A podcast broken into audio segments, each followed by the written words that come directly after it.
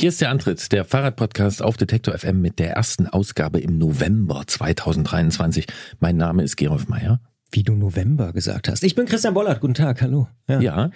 So, so äh, bedeutungsgetragen, würde ich sagen. Ja, weil meistens ist ja ein anderer Monat. Ach so. Also ja, das ändert sich ja immer. Meistens Die Jahreszahl nicht so schnell. Ein anderer das, Monat. Ja, ja. Genau. Zweimal ist der gleiche Monat und äh, ja. sonst ist immer ein neuer Monat. Ja, ist verrückt. Ja, welches heute, Obst? Oh, November-Obst. Ah, wird schwer jetzt, ne? Mhm. Ist nicht mehr so richtig. Weil du bist ja Mann dafür. Ja, ich gebe es zu. Jetzt hier, äh, ich habe es glaube ich auch schon mal so angedeutet. Meine Klimasünde ist ja äh, Johannisbeerkonsum. Ich kaufe immer noch Johannisbeeren. Ah, die kommen noch aus Deutschland, aber ich vermute schlimmerweise wahrscheinlich Gewächshaus. Die, ach so. Ja. Verstehe. Ja. Also ich kaufe Ich dachte, nicht, jetzt kommt die Avocado. Nee. Oder aber ich glaube, die, die November-Johannisbeere ist wahrscheinlich fast genauso schlimm wie die Avocado. Okay. Ich Vielleicht auch nicht. Ich hoffe nicht, ehrlich gesagt, aber ähm, ja. Nee. Ich kann das nicht, ich kann das nicht also einschätzen. Im, im weißt du, was ich zum ersten gibt's immer noch Johannisbeeren bei mir. Ja, weißt du, was ja. ich zum ersten Mal gegessen habe in diesem Monat? Nee. Lilane Kartoffeln. Ah, ja, geil. Richtig gut. Super Und die kamen von ungefähr 20 Meter hinter der Küche. Das ist sehr, sehr Aus dem Feld. Sehr da kannst du nichts sagen. Da kannst du gar nichts sagen. Lilane Kartoffeln finde ich gut. Ich finde auch gelbe Tomaten gut. Ja. Zum Beispiel. Ja, ja. ja. Also ja. Alles, was so ein bisschen anders, ja. anders ist. Und es ist aber neben dem, dass bei dir Johannisbeeren im Müsli sind, bei mir ausnahmsweise lilane Kartoffeln ja. auf dem Teller ein nicht nur geschmackliches Erlebnis, sondern man, man isst langsamer, weil man guckt sich das Schauspiel an. ähm, ja, stimmt. Äh, ist eigentlich gut. Äh, eine gute äh, Kollegin von mir, Kati, kann man auch an der Stelle sagen, ne? die sitzt bei mir im Büro, die sagt immer, man muss bunt essen. Das ist am besten. Damit hat sie recht. Und lila Kartoffeln gehören definitiv äh, in den bunten Farbkreis. Auf jeden Fall, auf ja. jeden Fall. Und neben dem, dass wir diese Dinge essen, was besonders wichtig ist, in diesem Podcast zu erwähnen, ähm, ist Zeitumstellung gewesen. Und äh, das bringt uns einem Thema näher, beziehungsweise nein, es drückt, Jetlag. Also nee, nee naja. Also ich komme klar mit der Stunde. Es ist dunkel. Ja. Das wissen wir auch. Ah, pass auf, es geht um Licht. Ja, zum Beispiel. Wann hast du das letzte Mal die Einstellung deines äh, Lichts am Stadtrat kontrolliert? Hast du das gemacht? Neulich, als ich gefahren bin, ich mache das ehrlicherweise manchmal beim Fahren, dass ich ah, den ja, äh, genau. ein bisschen nach unten ausrichte. Ja, ja genau. Ja. Warum richtest du den Scheinwerfer nach unten aus? Weil ich ähm, versuche, andere Menschen damit nicht zu blenden. Also das ist äh, mein Ziel. Also ich möchte natürlich auch äh, möglichst viel vom Weg erkennen, aber mhm. äh, ich will auch nicht irgendwie andere Leute ins Gesicht leuchten, weil mich das persönlich natürlich auch ein bisschen stört. Okay, das heißt, das kommt vor, ne? Das ja, ja, ja. Ja, ja. Also es kommt immer mal wieder vor, dass Leute mit so äh, sehr, sehr hellen äh, Leuchtanlagen ähm, mir entgegenkommen und ich so denke, oh, ich habe keine Sonnenbrille dabei. Ja. Ja, das ist krass, ne? Dann hat man, also dann, dann sieht man wirklich ähm, überhaupt nicht äh, viel von dem, was noch so los ist. Ja. Das ist so ein bisschen die Kehrseite der äh, modernen Technologie, ne? Ja, genau. Also mit so einer früheren Halogenfunzel, dann war es auch nicht angenehm, aber dann ging es ja. irgendwie noch. Ja. Aber ja, Lichteinstellung äh, sollte man überprüfen. Also besonders wenn man einen starken Scheinwerfer hat, aber auch so deutsche Frontscheinwerfer, die müssen so eine hell-dunkel-Grenze haben. Ja, also die dürfen nicht so quasi rundum streuen. Die äh, und wahnsinnig stark sein, weil sie dann halt blenden können. Das ist in anderen Ländern nicht so. Deswegen haben deutsche Scheinwerfer in anderen Ländern einen guten äh, Ruf für diese ausgefeilte Technik. Da gibt es dann so Spiegelsysteme und so. Mhm.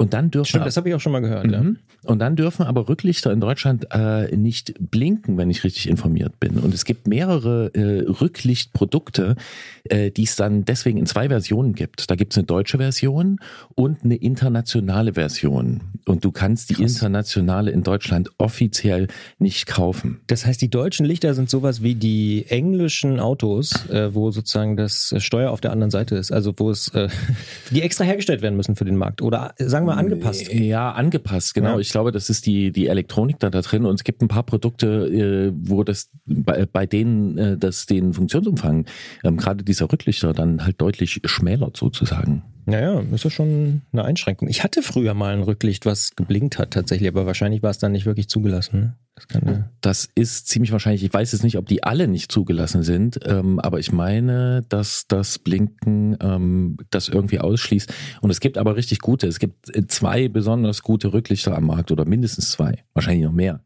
Aber bei denen mir das einfällt, ne? Und wo man dann trotzdem versuchen kann, diese internationale Version zu kaufen. Äh, man macht damit besser auf sich aufmerksam äh, im Verkehr ganz streng genommen, wenn das jemand kontrolliert, ist man damit aber natürlich illegal unterwegs. Und ähm, es steht übrigens noch in diesem Paragraph 67, Fahrräder müssen mit mindestens einem nach vorn wirkenden weißen Rückstrahler ausgerüstet sein. Und ich vermute, damit sind viele Menschen raus.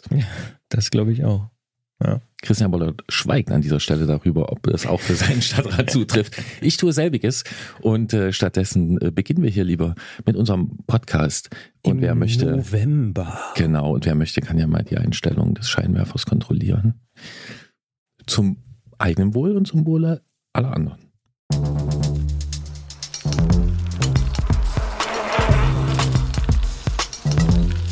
Antritt der Fahrradpodcast von Detektor FM.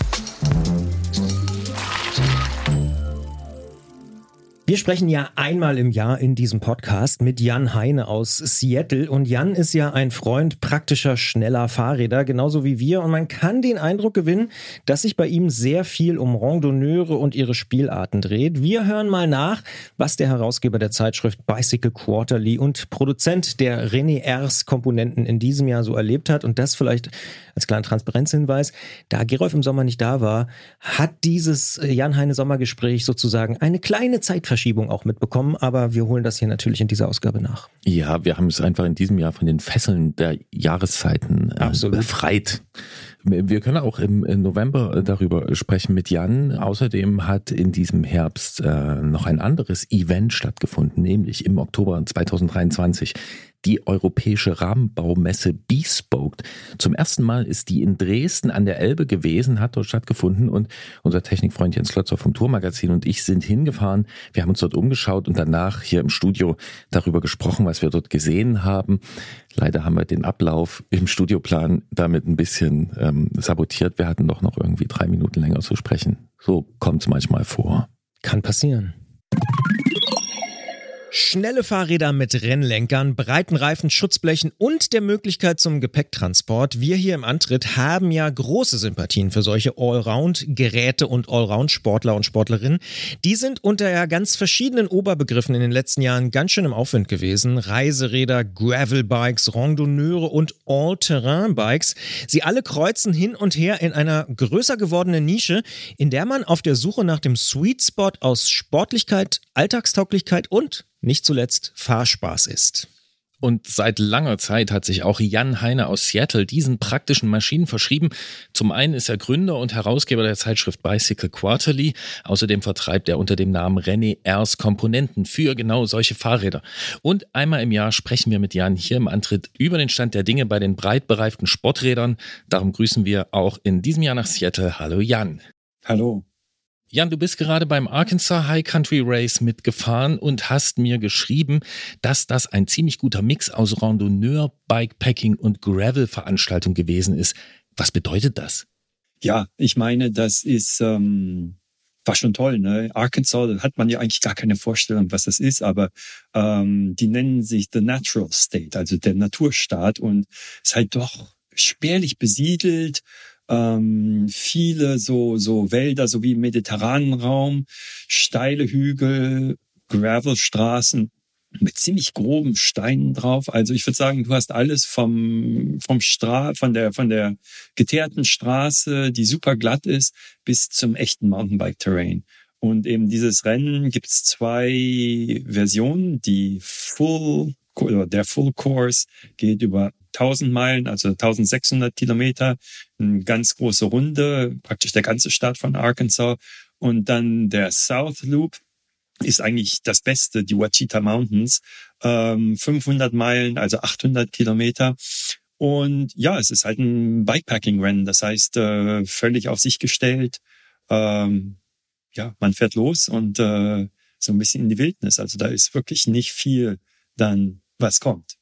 Stichwort Wildnis, du hast es auch schon angesprochen, Natural State. Mir fällt bei Arkansas tatsächlich immer nur Bill Clinton ein. Der kommt, glaube ich, da aus der Ecke. Aber wie, was ist das für eine, für eine Landschaft? Stell dir vor, Südfrankreich. So, äh, die Geologie ist zwar ein bisschen anders, aber auch äh, doch ein bisschen Kalksteine und halt sehr steil, die Berge alle, weil, weil das so, so Steinrippen sind, die herausgewittert sind, tiefe Täler. Insgesamt kein Hochgebirge, sondern eben, ja, immer hoch und runter, ne? 10 Prozent, 15 Prozent. Ein ganzer Staat voll Südfrankreich. Das Klingt ziemlich sympathisch. Jetzt wollen wir nicht schon wieder auf die äh, von uns eingeübte kulinarische Ecke Strecke einbiegen, Christian und ich. Das wollte ich gerade äh, sagen, dass also Arkansas einen Fehler hat und das ist kulinarisch ist Arkansas nicht Südfrankreich. Schade, schade. Ja. Ja. da ist also da noch ein bisschen was zu tun. Aber ähm, ich will nochmal zurück auf diese drei Begriffe, die du genannt hast. Also Randonneur, Bikepacking und Gravel hast du genannt. Ähm, wenn jetzt Leute mit diesen Begriffen nicht so vertraut sind, ähm, was unterscheidet diese Spielarten denn? Ja, also Gravel ist ja im Prinzip alles, was, was Schotterstraße ist, ne? oder Waldweg oder so. Ähm, aber eben normalerweise kein technisches Terrain, also nicht jetzt ja echtes Mountainbike-Terrain, sondern wirklich mehr Straße, aber eben nicht geteert. Ne? Und Randonneur ist halt ein alter französischer Begriff. Das waren die ersten Leute, die halt lange Strecken fuhren. Paris, Brest, Paris ist ja sehr bekannt. Aber insgesamt das Ziel war einfach, am Anfang ging es los. Wie weit kann man in 40 Stunden fahren? War so, das war 1890, glaube ich, oder um den Dreh rum. Hat also so ein Herausgeber von der Zeitschrift ähm, Velocio hat also diese, diese, diese Challenge, also diese Herausforderung gestellt. Und die Leser haben dann geschrieben, ja, ich bin also von Lyon bis fast zum Mont Blanc zurückgefahren und so. Und man hat sich gewundert, wie weit man mit dem Fahrrad fahren kann. In 40 Stunden. Und das hat sich dann halt weiterentwickelt und heute ist es halt ein Sport, der einerseits organisiert ist, aber andererseits ist es wie beim Fahrradrennen eben auch. Jeder kann ein Fahrradrennen organisieren. Du kannst mit drei Freunden, als Kinder haben wir das gemacht, die Straße runterfahren und wer als erster an der Ecke ankommt, hat gewonnen. Ne? Auch im Fahrradrennen. Also, und so ist es im Randonneursport eben auch. Jeder kann machen, was er will. Ne?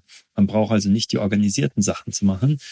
Und dann Bikepacking ist mehr, mehr eben die Abenteuer, mehr ins Gelände zu fahren, irgendwo in die Berge und halt äh, da auch zu übernachten möglicherweise. Und ähm, ja, im Prinzip ist das das gleiche wie, wie das Radreisen früher, bloß eben, dass das Gelände häufig etwas äh, anspruchsvoller ist, weil, weil man eben doch vielleicht ein bisschen ab von den, von den viel befahrenen Wegen sein will. Im vergangenen Jahr hast du dort gewonnen in Arkansas. Was ist denn diese Kombination aus diesen drei Sachen? Also kannst du das irgendwie festmachen in einem Bild? Ja, ich würde sagen, 40 Prozent ist geteerte Straße, weil einfach auch in Arkansas es nicht überall Schotterstraßen gibt. 50 Prozent ist vielleicht Schotterstraße und 10 Prozent ist also, was du fast eher als Mountainbiking bezeichnen würdest, also wirklich grobe Steine und so weiter und so fort. Und das ist natürlich eine reizvolle Kombination, weil du musst halt ein Fahrrad finden, was alle drei Sachen kann. Ein Mountainbike wäre für die zehn Prozent ganz, ganz toll, aber auf den anderen 90 Prozent sitzt er halt auf dem Mountainbike. Und ein Rennrad, eine Rennmaschine wäre natürlich auch ganz toll für, für die Straße, aber die 50, 60 Prozent, die halt nicht geteert sind, ja. Und du brauchst also im Endeffekt dann doch ein Fahrrad, was, was alles kann und alles gut kann. All-Terrain. Und irgendwo musst du Kompromisse machen, aber welche Kompromisse du machst, ist eben das Reizvolle für mich. So, jetzt hast du im letzten Jahr gewonnen. In diesem Jahr glaube ich nicht, aber klingt es für mich danach, du hast einen ganz guten Kompromiss gefunden beim Rad. Ja, eigentlich schon. Ich meine, man entwickelt natürlich immer weiter. Letztes Jahr war es mehr ein regionales Rennen. Dieses Jahr war wirklich, waren die schnellsten aus den ganzen USA da. Ich war zweieinhalb Stunden schneller als letztes Jahr und bin Dritter geworden und bin eigentlich sehr zufrieden mit meinem Ergebnis, weil ich eigentlich dahin gefahren bin, um mein Ergebnis zu verbessern. Und mein Traum war, unter 45 Stunden zu kommen. Beide Ziele habe ich erreicht. Dass andere schneller waren, ist eigentlich gut, muss ich sagen. Das ist jetzt wieder der, die Stelle, wo Christian mental ein bisschen aussteigt. Äh, müssen wir noch präzisieren. Welche Streckenlänge war das, auf die du dich beziehst? Knapp 800 Kilometer. Ich glaube 785 oder so. Christian nickt voller. Ja, Ehrfurcht. also mir wäre es mir, mir wär's zu lang, aber das wissen ja alle Hörerinnen und Hörer auch. Aber ja, krass. Also und aber auch interessant äh, zu hören, dass du schneller geworden bist, aber es eben trotzdem nicht gereicht hat. Aber ist ja vielleicht auch nicht unbedingt das Ziel dann, ne? Also nein, das Hauptziel ist Spaß zu haben, ne? Und das zweite Ziel ist, am Ziel anzukommen. Und das dritte Ziel ist, schneller zu fahren als letztes Jahr. Und das vierte Ziel war 45 Stunden. Und als ich gesehen habe, wer am Start war, habe ich das Ziel zu siegen wenn die nicht alle irgendwelche Pannen haben oder so. Was heißt alle? Also ähm, es waren halt doch, also ja, Landesmeister und solche Leute am Start, die, die, die, die halt schnell sind. Ne? Ich mache mir da auch keine Illusionen. Ich meine, ich bin nicht jetzt, ich bin jetzt. Na, langsam kannst du ja auch nicht, nicht sein. Vollzeitsportler, ne? Ja, aber langsam kannst du nicht sein, wenn du Dritter geworden bist. Jetzt reden wir hier ja schon seit einiger Zeit einmal im Jahr mit dir in diesem Podcast und nicht nur in den Gesprächen mit dir, sondern auch in anderen Gesprächen dreht sich öfter um diese vorhin schon beschriebenen Multifunktionsräder, möchte ich mal äh, sagen. Und du hast da auch schon sehr lange mit zu tun mit diesem ganzen Thema. Ähm, also es geht um schnelle Räder mit Schutzblechen, Gepäcktransportmöglichkeit, ähm, gerne auch Beleuchtung. Früher sind sowas Nischenprodukte gewesen, also so vor 10, 20 Jahren. Inzwischen scheinen uns ähm, auch neue Gravelbikes, auch von großen Herstellern, diesem Ideal zumindest etwas näher zu kommen als noch vor wenigen Jahren. Wie schaust du auf diese Entwicklung? Oh ja, auf jeden Fall. Was ja interessant ist im Rennenbereich, ist es ganz klar, wie ein Rennrad aussieht, wie eine Rennmaschine aussieht. Du gehst zur Tour de France und die Fahrräder sind alle sehr, sehr ähnlich. Die Reifen sind die gleiche Dicke, die haben das gleiche Profil, die Räder, Laufräder sind sehr ähnlich. Im Prinzip sind die Räder fast austauschbar, wie in der Formel 1 beim Autorennen auch, weil einfach die technische Entwicklung schon so weit ist, dass jeder weiß, was das Optimum ist und da gibt's keinen Weg drumherum. Gravel und gerade im Bikepacking-Bereich ist das überhaupt nicht der Fall. Kein Mensch weiß, was das optimale Bike ist. Brauchst du eine Federung oder nicht? Brauchst du Stollenreifen oder nicht? Wie breit sollen die Reifen sein? Viele Leute glauben immer noch, dass schmalere Reifen schneller laufen und dass man am besten auf den schmalsten Reifen unterwegs ist, die gerade noch für das Gelände tauglich sind. Andere, wie wir sagen, die breitesten Reifen, die man noch auf ein sportliches Fahrrad einbauen kann. Das Problem ist eigentlich mehr, dass wenn die Reifen zu breit werden, die Kurbeln zu weit nach außen wandern und dass du wie eine Ente pedalierst und nicht mehr nicht mehr das Fahrgefühl und auch den, den Speed vom, von der Rennmaschine hast. Das sind Fragen, die noch nicht geklärt sind. Aber würdest du mir zustimmen äh, bei der These, dass sich da so der, naja, der Großserienmarkt auch ein bisschen mehr in diese Richtung entwickelt hat? Also wir sehen breitere Reifen, wir sehen äh, Gepäcktransportlösungen, die vielleicht noch nicht optimal sind, aber schon in so eine Richtung gehen. Also nimm dein Zeug mit. Äh, wir sehen auch Schutzbleche, die da teilweise schon mitkommen. Ja, auf jeden Fall. Ich meine, guck mal, heute kannst du kaum noch eine, eine Gravel-Gabel verkaufen, die nicht einen Tunnel drin hat für einen Nabendynamo-Kabel zur, zum Scheinwerfer. Äh, vor zehn Jahren wäre das undenkbar gewesen. Stichwort Schutzbleche, da habe ich ja auch in den letzten Monaten und Jahren einiges gelernt. Ich sag nur Fenderline. Du hast neulich auch auf deinem Blog nochmal dich ein bisschen ausgelassen über Schutzbleche, zu richtig guten Schutzblechen. Was ist denn ein richtig gutes Schutzblech aus deiner Perspektive? Naja, ein richtig gutes Schutzblech ist halt nicht ein Zubehörteil, das man ans Fahrrad montiert wie eine Klingel oder irgendwas, ähm, sondern was wirklich von Anfang an beim Fahrrad praktisch mitbedacht ist. Eigentlich müsste das Fahrrad auch auf die Schutzbleche ausgelegt sein. Ähm, ich meine, beim Auto ist es ja auch so. Früher kaufte man ein Fahrgestell und ließ sich das dann irgendwo karosserieren. Heute hat jedes Auto Schutzbleche und die kann man auch nicht mehr abmachen, sondern die sind halt ein, ein richtiges Bauteil. Und wie du sagst, Fenderline sind halt viele Dinge, die, die wichtig sind. Die Fenderline bedeutet, dass das Schutzblech genau parallel zum Reifen läuft. Das heißt also nicht irgendwo ein bisschen weiter absteht, ein bisschen näher dran ist.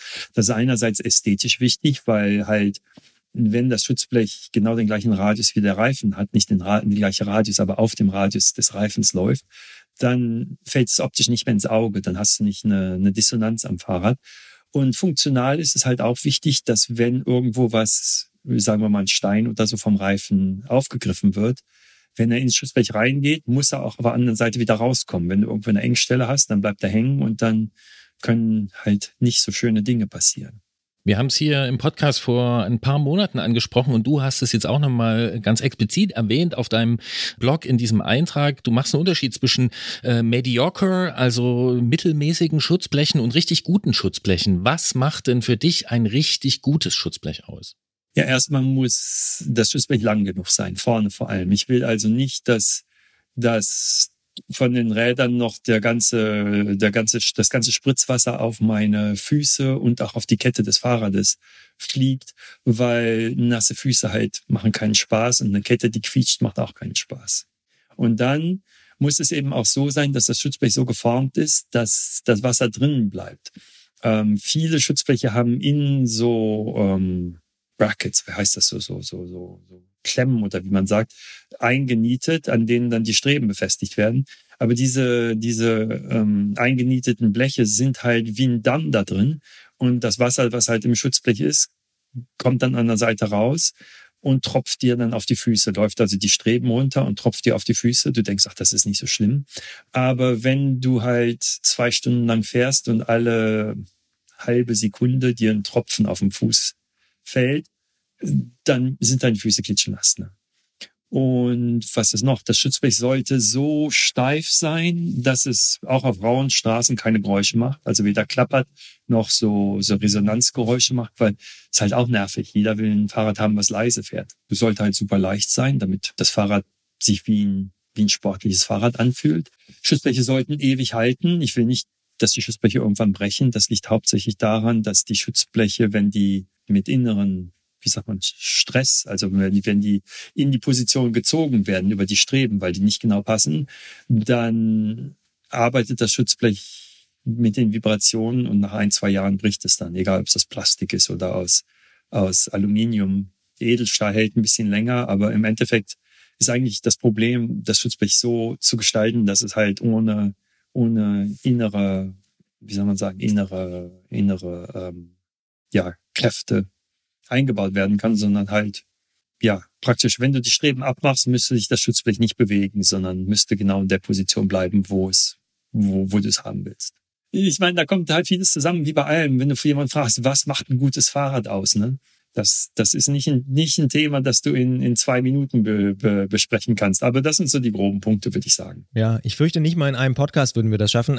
Aber ähm, wenn wir noch ein bisschen tiefer reingehen in die Schutzblechwelt, also da kann man ja auch beobachten, wenn man eben ein bisschen intensiver sich damit beschäftigt, dass viele wichtige Impulse tatsächlich in den letzten Jahrzehnten von Rahmenbauern aus dieser Handmade-Ecke gekommen sind. Würdest du so weit gehen und sagen, das sind die Treiber der Innovation?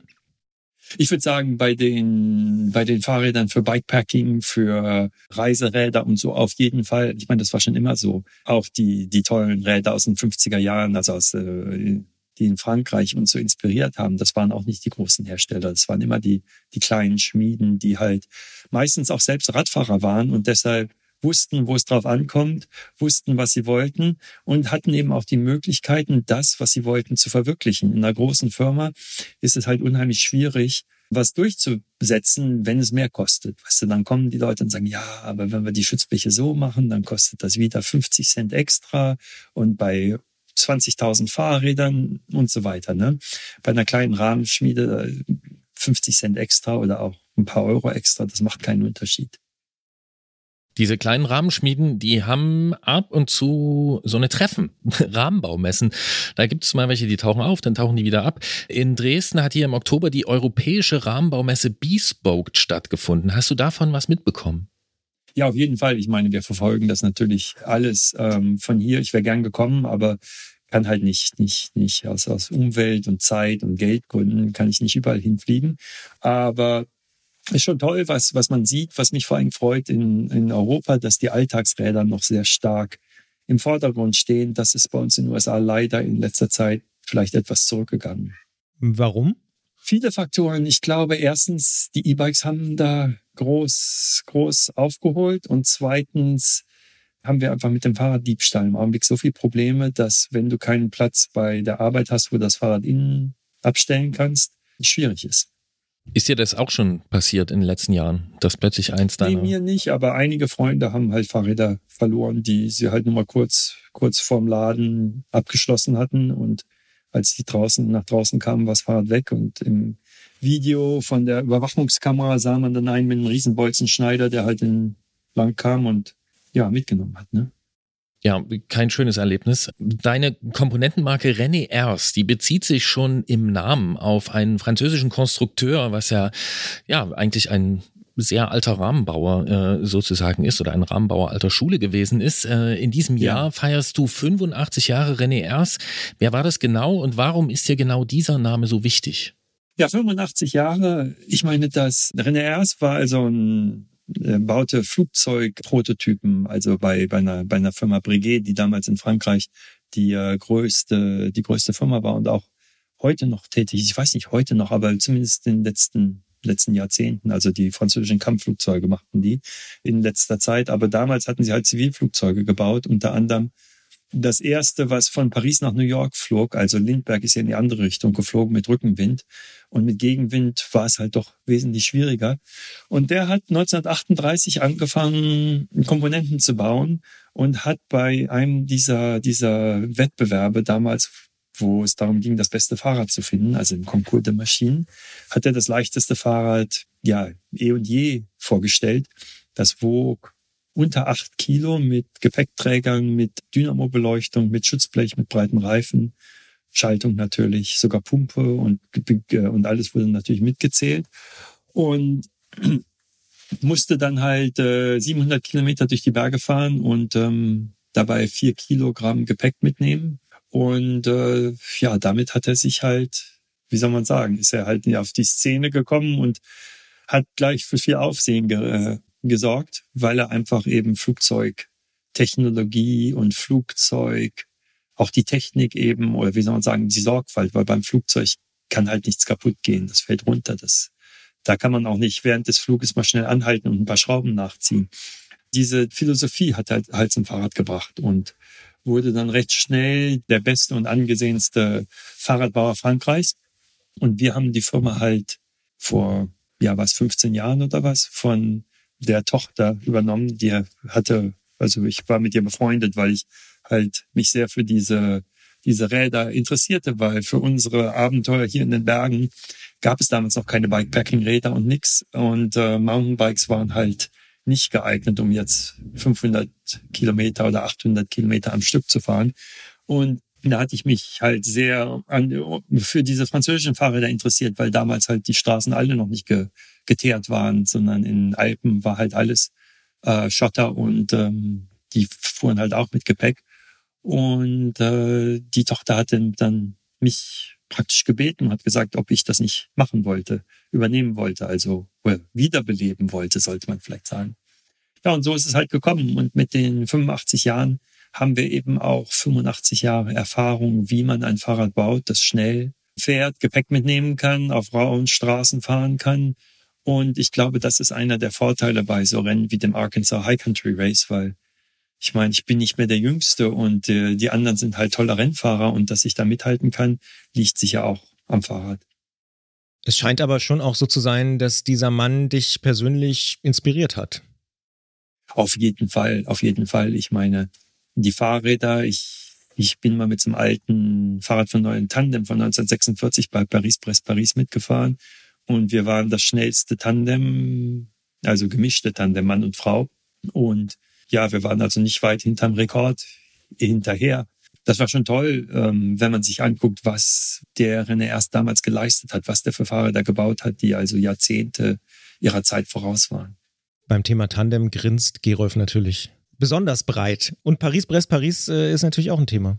Ja, geht nicht anders. Ähm, schlauer Mann, René Erst, vor allen Dingen auch, dass er Tandems gebaut hat natürlich.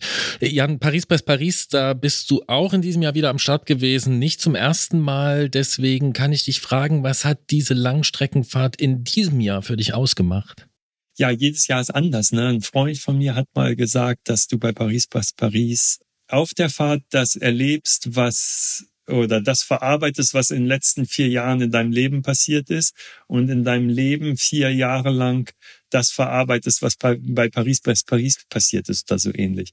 Es ist halt eine Herausforderung, 1200 Kilometer und ähm, jedes Mal ist es anders. Bei mir war es das siebte Mal dieses Mal. Und ja, diesmal war es ein bisschen hart. Also manchmal hat man ja so Tage, wo die Beine nicht so nicht so mitmachen. Und leider war es dieses Jahr bei Paris bei Paris. Und es war halt eine, ich will sagen, nicht neue Erfahrung, aber eben eine Erfahrung, trotzdem weiterzumachen, trotzdem da so gut wie möglich zu fahren. Und am Ende bin ich halt mit dem Ergebnis 60 Stunden doch ganz zufrieden. Allerdings hätte ich die Beine von Arkansas gehabt, dann hätte ich vielleicht doch besser machen können. Aber so ist es halt. Manchmal geht es besser, manchmal nicht so gut. Ne? Also wir finden das mit den 60 Stunden auch schon ganz akzeptabel, müssen wir hier sagen. Geht ähm, schon, ja, ähm, ja, ist okay. Äh, war ja auch nicht so kalt, ne?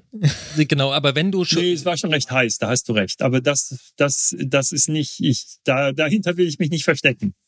Ich war zur selben Zeit in Frankreich unterwegs und habe an euch gedacht, an alle, die da gefahren sind, weil ich war im Süden und es war wahnsinnig heiß. Aber klingt so, du hast es noch irgendwie handeln können, ja?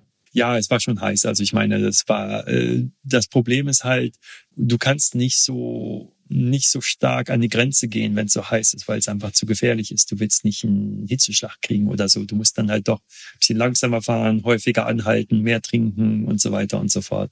Ja, und trotzdem hast du ja eine große Aufgabe. Du musst ja den Stoff von vier Jahren verarbeiten, wie du uns eben gesagt hast. Was war das Wichtigste, was du in diesem Jahr verarbeitet hast auf dem Rad aus den letzten vier Jahren? Du, ich weiß es nicht. Also bei mir geht es eigentlich mehr darum, ich denke, für mich ist es eine schöne Meditation auch, weil du halt nur einen Gedanken hast. Wie kann ich das Fahrrad weiter vorwärts fahren. Also im Prinzip, du denkst daran, was machst du am nächsten Kontrollpunkt, wo willst du Essen kaufen, wo willst du schlafen. Das sind die Gedanken und das ganze Leben vereinfacht sich halt auf eine, auf eine ganz einfache Weise. Ich fühle mich so ein bisschen so wie die Urmenschen, die halt nur gedacht haben, ja, wo, wo können wir was zu essen finden und, und wo schlafen wir heute Nacht und, und das war's. Und äh, Steuererklärung und all so ein Kram sind plötzlich überhaupt nicht mehr wichtig. Und das ist für mich eigentlich ein wichtiges er Erlebnis, weil ich meine, wenn man so eine Firma leitet und so, da ist immer viel zu tun.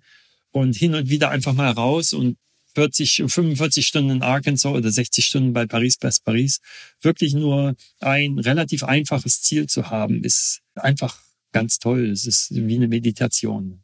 Das kann ich nachvollziehen, aber ist es dann vielleicht doch andersrum, um im Bild, was du vorhin aufgemacht hast, zu bleiben, dass du jetzt die nächsten vier Jahre nochmal darüber nachdenkst, wie es eigentlich für dich war?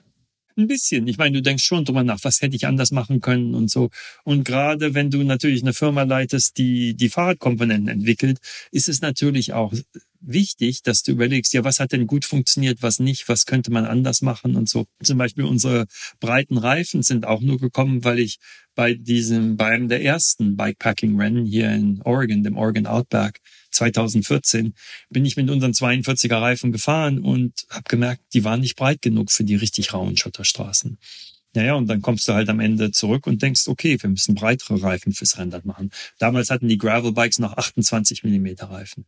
Und wir haben halt 55 dann gemacht, weil wir gesehen haben aus der eigenen Erfahrung, dass es halt anders gehen müsste. Und was ist dir dann bei dieser Ausgabe von Paris Press Paris eingefallen, was du demnächst bearbeiten musst, sozusagen, was du technisch irgendwie besser machen musst? Willst du es uns verraten? Technisch weiß ich jetzt gar nicht, weil diese Randonneur-Fahrräder sind eigentlich schon recht ausgereift. Ich bin mit dem gleichen Fahrrad wie vor vier Jahren gefahren. Und also null Fahrradprobleme. Ich habe eigentlich ans Fahrrad überhaupt nicht gedacht, weißt du, sondern das war wie, wenn du jetzt wanderst und gute Wanderstiefel hast, denkst du auch nicht über deine Stiefel nach, sondern die sind einfach ein Teil deines Körpers und solange alles gut geht, geht alles gut. Ne? Dann zoomen wir vielleicht noch mal ein bisschen raus auf die Fahrradbranche insgesamt. Hier in Deutschland hat ja gerade eine Muttergesellschaft großer Fahrradmarken Insolvenz angemeldet. Ähm, nach dem Corona-Boom, und das haben wir auch in der vergangenen Ausgabe hier im Antritt gehört, gibt es einige große und kleine Firmen in Europa und gerade auch in Deutschland, die Probleme haben. Wie sieht es denn da auf dem amerikanischen, US-amerikanischen Markt aus? Ist schwer zu sagen. Ich meine, ähm, solange die Firmen nicht pleite machen, hört man ja nicht viel von. Sicher haben einige der großen Firmen Leute entlassen, das ist klar. Einige äh, Marken gibt es nicht mehr, äh, zum Beispiel All City ist, äh, wird aufgelassen. Was man vor allem merkt, ist, dass in den Medien, und das macht mir die größten Sorgen, dass in den Medien einfach äh, kein Geld mehr da ist. Das ist, dass wenn du jetzt zu den Online-Medien gehst, dann siehst du nur noch Tour de France und ein paar große Rennen, weil da wird noch jemand hingeschickt und sonst werden nur noch Presseerklärungen weitergeleitet. Aber zum Beispiel irgendwelche Bikepacking-Rennen oder Gravel-Rennen oder auch Bespoke und sowas sind sind in den großen Medien nicht mehr interessant oder nicht mehr nicht interessant, sondern die haben einfach nicht mehr nicht mehr die die Möglichkeiten, da jemanden hinzuschicken, irgendwie mal selbst was zu schaffen, statt nur irgendwas abzudrucken, was von anderen geliefert wird. Und da mache ich mir Sorgen, dass das vielleicht eine langfristige Sache ist, die die, wie soll man sagen, die vielleicht die Fahrradbranche wieder verengen wird. Weil früher war es ja auch so, dass Tour de France war alles und alles andere interessierte keinen. Vielleicht noch ein paar Mountainbike-Rennen. Und ich hoffe nicht, dass wir da wieder drauf äh, zurück hinkommen. Du meinst, dass sozusagen, ich sag's jetzt mal überspitzt, die Wirtschaftskrise, die zu einer Anzeigen- und ja, Werbekrise geführt hat, möglicherweise zu zu vielen Einsparungen auf der Medienseite führt und dass deshalb sozusagen die Aufmerksamkeit für die Breite der Fahrradwelt zu klein werden kann? Das ist genau, genau meine Sorge, ja. Ja, mein Eindruck jetzt gerade nach der Biesbaut ist schon, dass auch amerikanische Medien oder welche, die dort ihre Zentrale haben, da eigentlich auch ganz gut Coverage geliefert haben, wie man glaube ich sagt. Aber diese Probleme der verschiedenen Firmen angesprochen, ähm, mal ganz konkret dich gefragt, du hast ja auch erwähnt, ne? du hast eine eigene Komponentenfirma. Wie schwierig sind die Umstände gerade für euch? Ist es machbar? Ist es schwierig? Macht ihr euch gar keine Sorgen? Ich würde sagen, unsere Komponenten sind ja Hochleistungskomponenten, die hauptsächlich für Leute sind, die immer Fahrrad fahren. Die hören ja nicht plötzlich auf, Fahrrad zu fahren, bloß weil es nicht mehr so cool ist oder weil das Fitnessstudio wieder geöffnet ist oder, oder weil sie eine Reise irgendwohin machen wollen, sondern das Fahrrad ist einfach das Erste und die kaufen nach wie vor unsere Reifen, die kaufen nach wie vor unsere Komponenten.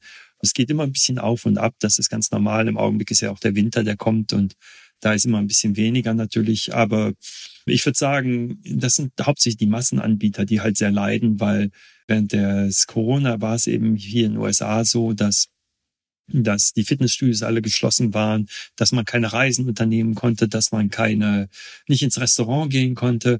Und das Einzige, was man machen konnte, ist ein Fahrrad kaufen und vielleicht die Gegend erkunden. Und das war halt ein riesiger Fahrradboom. Und ich glaube, den Fehler, den auch viele gemacht haben, ist, die haben halt nur auf ihre Spreadsheets geguckt. Ich weiß nicht, wie das auf Deutsch heißt. Tabellen? Also, ja. Tabellen geguckt und haben gesehen, oh ja, wir haben 20 Prozent mehr Umsatz dieses Jahr gemacht. Nächstes Jahr werden wir dann sicher auch noch 20 Prozent mehr haben und das Jahr drauf auch 20 Prozent. Und wenn sie vorsichtig waren, haben sie vielleicht 15 Prozent eingerechnet. Aber wie damals bei dieser, bei dieser Immobilienkrise in den USA, dass es zurückgehen kann, da hat keiner mit gerechnet. Aber eigentlich ist es ja klar. Ich meine, sobald die Fitnessstudios wieder aufhaben und so und sobald auch jeder, der vielleicht vom Fahrrad geträumt hat, sich eins gekauft hat, das muss man ja auch mal sehen. Es gibt ja nur eine, eine finite Zahl von Leuten. Und ich denke, was halt bei Corona passiert ist, dass alle Leute, die irgendwie vom Fahrrad träumten, sich eins gekauft haben. Und die haben jetzt halt ein Fahrrad. Und wenn man das Fahrrad hat, dann ja, braucht man vielleicht gar kein neues, aber was man vielleicht braucht, sind neue Herausforderungen. Jetzt haben wir mit dir an zwei Stellen zurückgeschaut, an mindestens zwei Stellen, Arkansas High Country und Paris-Brest-Paris. Was ist denn das nächste sportliche oder vielleicht erweitert sportliche Event, auf das du dich freust? Was ist dein, dein, dein nächster Ride? Du, ich weiß noch gar nicht. Also erstmal, das war ein ziemlich volles Programm dieses Jahr. Ich hatte ja auch noch diese Dark Divide hier bei uns gemacht, 300 Meilen. Ja, richtig. Also teilweise das Fahrrad sogar tragen, was ganz, ganz toll war. Oben in Bergen, also richtig, ja, wo man eigentlich mit Fahrrad gar nicht hinkommt. Mal sehen, was nächstes Jahr kommt. Ich meine, es gibt viele, viele schöne Herausforderungen. Jetzt gerade ist gestern der Sieger des Rhino Run in Südafrika und Namibia im Ziel eingetroffen. Und also da durch die Wüste zu fahren, wäre auch schon mal reizvoll, muss ich sagen. Mal sehen, was, was möglich ist. Ne? Die Träume sind immer groß und was man dann machen kann, ist natürlich immer ein bisschen, bisschen weniger. Aber ich denke, es wird schon ein paar tolle Sachen nächstes Jahr geben. Ja, wenn wir dir so zuhören über die Jahre, dann haben wir den Eindruck, dass du eigentlich immer auch deine deine Ausfahrten findest, auf denen du dir dann Zeiten und Streckenlängen einschenkst, die ähm, nicht alle hier im Studio äh, wiederholen wollen können, äh, aber sehr äh, fasziniert zuhören. Äh, vielen Dank dafür, Jan. Äh, Jan Heine ist Herausgeber der Zeitschrift Bicycle Quarterly und vertreibt außerdem unter dem Namen René Ers Komponenten für ja, sportliche Allzweckfahrräder. Und wir haben auch in diesem Jahr mit ihm gesprochen. Jan, vielen Dank und viele Grüße nach Seattle. Danke, viele Grüße an euch auch und ja, alles Gute, ne? Und damit haben wir, ohne dass wir das geplant hätten oder bewusst geplant hätten, den zweiten Herbstfahrradfit äh, irgendwie auch Sicherheitstipp in diesem Podcast, denn äh, Schutzblecher, na, es gibt gute und es gibt nicht so gute Schutzblecher. Und es gibt auch richtig schlechte Schutzbleche. Besonders diese Beobachtung von Jan mit diesen äh, Brücken, er hat es Brackets genannt, äh, an denen die Schutzbleche montiert sind, die bei vielen Schutzblechen innerhalb des Blechs verlaufen und dass die dann so eine Stauwirkung haben und das so nach außen spraddeln, die Feuchtigkeit, die habe ich auch schon gemacht. Und der Unterschied. Spraddeln? Ja, zum das ist ein Beispiel. Fachbegriff, ne? Ja. Ja, ja, ja, ja, kann, ja. Ich, kann ich akzeptieren. Absolut. Ja, wenn es Sehr alt, sehr mhm. alt, wird nicht mehr viel benutzt. Ich mhm. habe ihn jetzt ja mal reaktiviert. Lautmalerisch finde ich ein schönes Ja, Wort. genau. Und dieses Spraddeln, das ähm, ist wirklich deutlich, deutlich reduziert, wenn die Strebe außen verläuft. Also Schutzbleche eine Wissenschaft für sich und ich wiederhole nochmal, wir sind erst bei 75 Prozent Schutzwirkung der meisten erhältlichen Schutzbleche. Die könnten alle noch besser sein da legst du den Finger immer in die Wunde. Ne? Du sagst, da geht noch mehr. Also du, du sagst, weil sie, die müssten eigentlich länger sein. Oder? Ja, ganz äh, subjektiv meine Beobachtung. Ja, also Frontschutzblech gut, wenn es vorne über die Krone des Reifens äh, hinausgeht. Denn der Reifen hat ja am, am obersten Punkt seinen, seinen schnellsten Punkt. Ne? Wenn du 30 km/h fährst, ist der unten 0 km/h schnell und oben 60. Das heißt, durch äh, unsere geliebte Zentrifugalkraft äh, wird dort die alte Zentrifugalkraft das da Wasser, was ja. auf den äh, 180 Grad äh, Rückseite des Vorderreifens noch nicht abgespraddelt ist, das wird dort vorne final rausbeschleunigt. Und wenn das mit Schutzblech 60 km/h mit 60 km/h und schon bei 30 km/h, ja. dann ja, weil mhm. wir nicht drüber reden, was ist, wenn man 60 km/h fährt. Oder so, 45. Genau, ja. und wenn das Schutzblech nicht über diesen Scheitelpunkt hinausgeht, wird das Wasser nach vorne rausgespraddelt, ja. wird dann durch die Luft, in der wir uns ja bewegen, abgebremst, ist eventuell noch auf dem Weg nach oben. Könnte sogar zurückspraddeln. Ja, ja. du holst es wieder ein, ja, ja. potenziell. Das heißt, du wirst dreckig. Zweiter Punkt, fordert das Schutzblech nach unten. Aber ich fahre ja so schnell, ich fahre ja unten drunter durch. Das gilt für dich. Ja. Aber viele andere sind ja, da natürlich betroffen. Mir ist das leider nicht gegeben. Ja. Ich schaffe das nicht immer. Ja. Dann, nee, das äh, ist ein Punkt, ja. ja also vorne zu kurz ist schon mal, können wir schon mal. Und vorne hilft ja auch nicht so ein Lappen, ich sag's mal so doof, den man hinten noch dranhängt. Nee, ja. Der rappelt. Der, dann. der rappelt, der, der, der rappelt dann. Ja. So, so einen Lappen kannst du aber vorne unten montieren. Das meine ich. Genau. genau. Ja. Weil, wenn du dir das mal anschaust, kannst du irgendwie ein Lineal dran halten oder einen Zollstock oder so, ne? in welchem Winkel das ähm, äh, Spraddelwasser unten, bevor es in den Schutzblech eintritt, rausgeht. Ähm, du tust deinem Antrieb was Gutes, du tust deinen äh, Schuhen? Schuhen was Gutes. Ja, stell dir vor, du hättest deine Hummelsneaker an und dann, dann so. Ja. Ja, dann ähm, hinteres Schutzblech, vordere Teil, wenn das möglichst weit runtergezogen ist, ist auch gut und zwar für den Antrieb. Dann äh, spraddelt es nicht so viel äh, dort rum. An den Kettenstreben wird irgendwie abgewiesen und geht dann auf die Kette. Ähm, ja, und gerade hinten. Und da muss ich an der Stelle aus aktuellem Anlass nochmal äh, wirklich Werbung machen für das sozialste Fahrradteil, das ich kenne. Der hintere Lappen. Der hintere Lappen. Ja. Ähm, ich bin just dieses Wochenende bin ich unterwegs gewesen im Weil Regen. hinten spraddelt es ja nicht zu dir, sondern zu anderen. Ja, deswegen ist es das sozialste Fahrradteil. Ähm, es gibt diese Lappen. Äh, ein guter Freund von mir, mit dem ich unterwegs war, der hatte ähm, äh, einen richtig guten Lappen, der so ein, zwei Zentimeter über der Straße ähm, endete. Das sieht komisch aus. Manchmal sind die noch lustig bedruckt und so, ja. dann ist es so. Ja. Aber wir sind im Regen gefahren und ein anderer Freund, der dabei war, der hatte ähm, so Anbauschutz, also so Anklemmschutzbleche. Die gingen auch schon eine Weile rum, aber das endete hinten ungefähr auf 90 Grad des Reifens, ja. Also mhm. auf hinter dem einen konnte ich fahren. Hinter dem anderen nicht. Hinter dem anderen nicht. Mhm. Und hinter dem mit diesem, mit diesem, mit diesem Lappen, du kannst wirklich richtig schön im Windschatten fahren. Irgendwie, wir mussten ein Stück Bundesstraße fahren. Da musst du nicht versetzt fahren und so.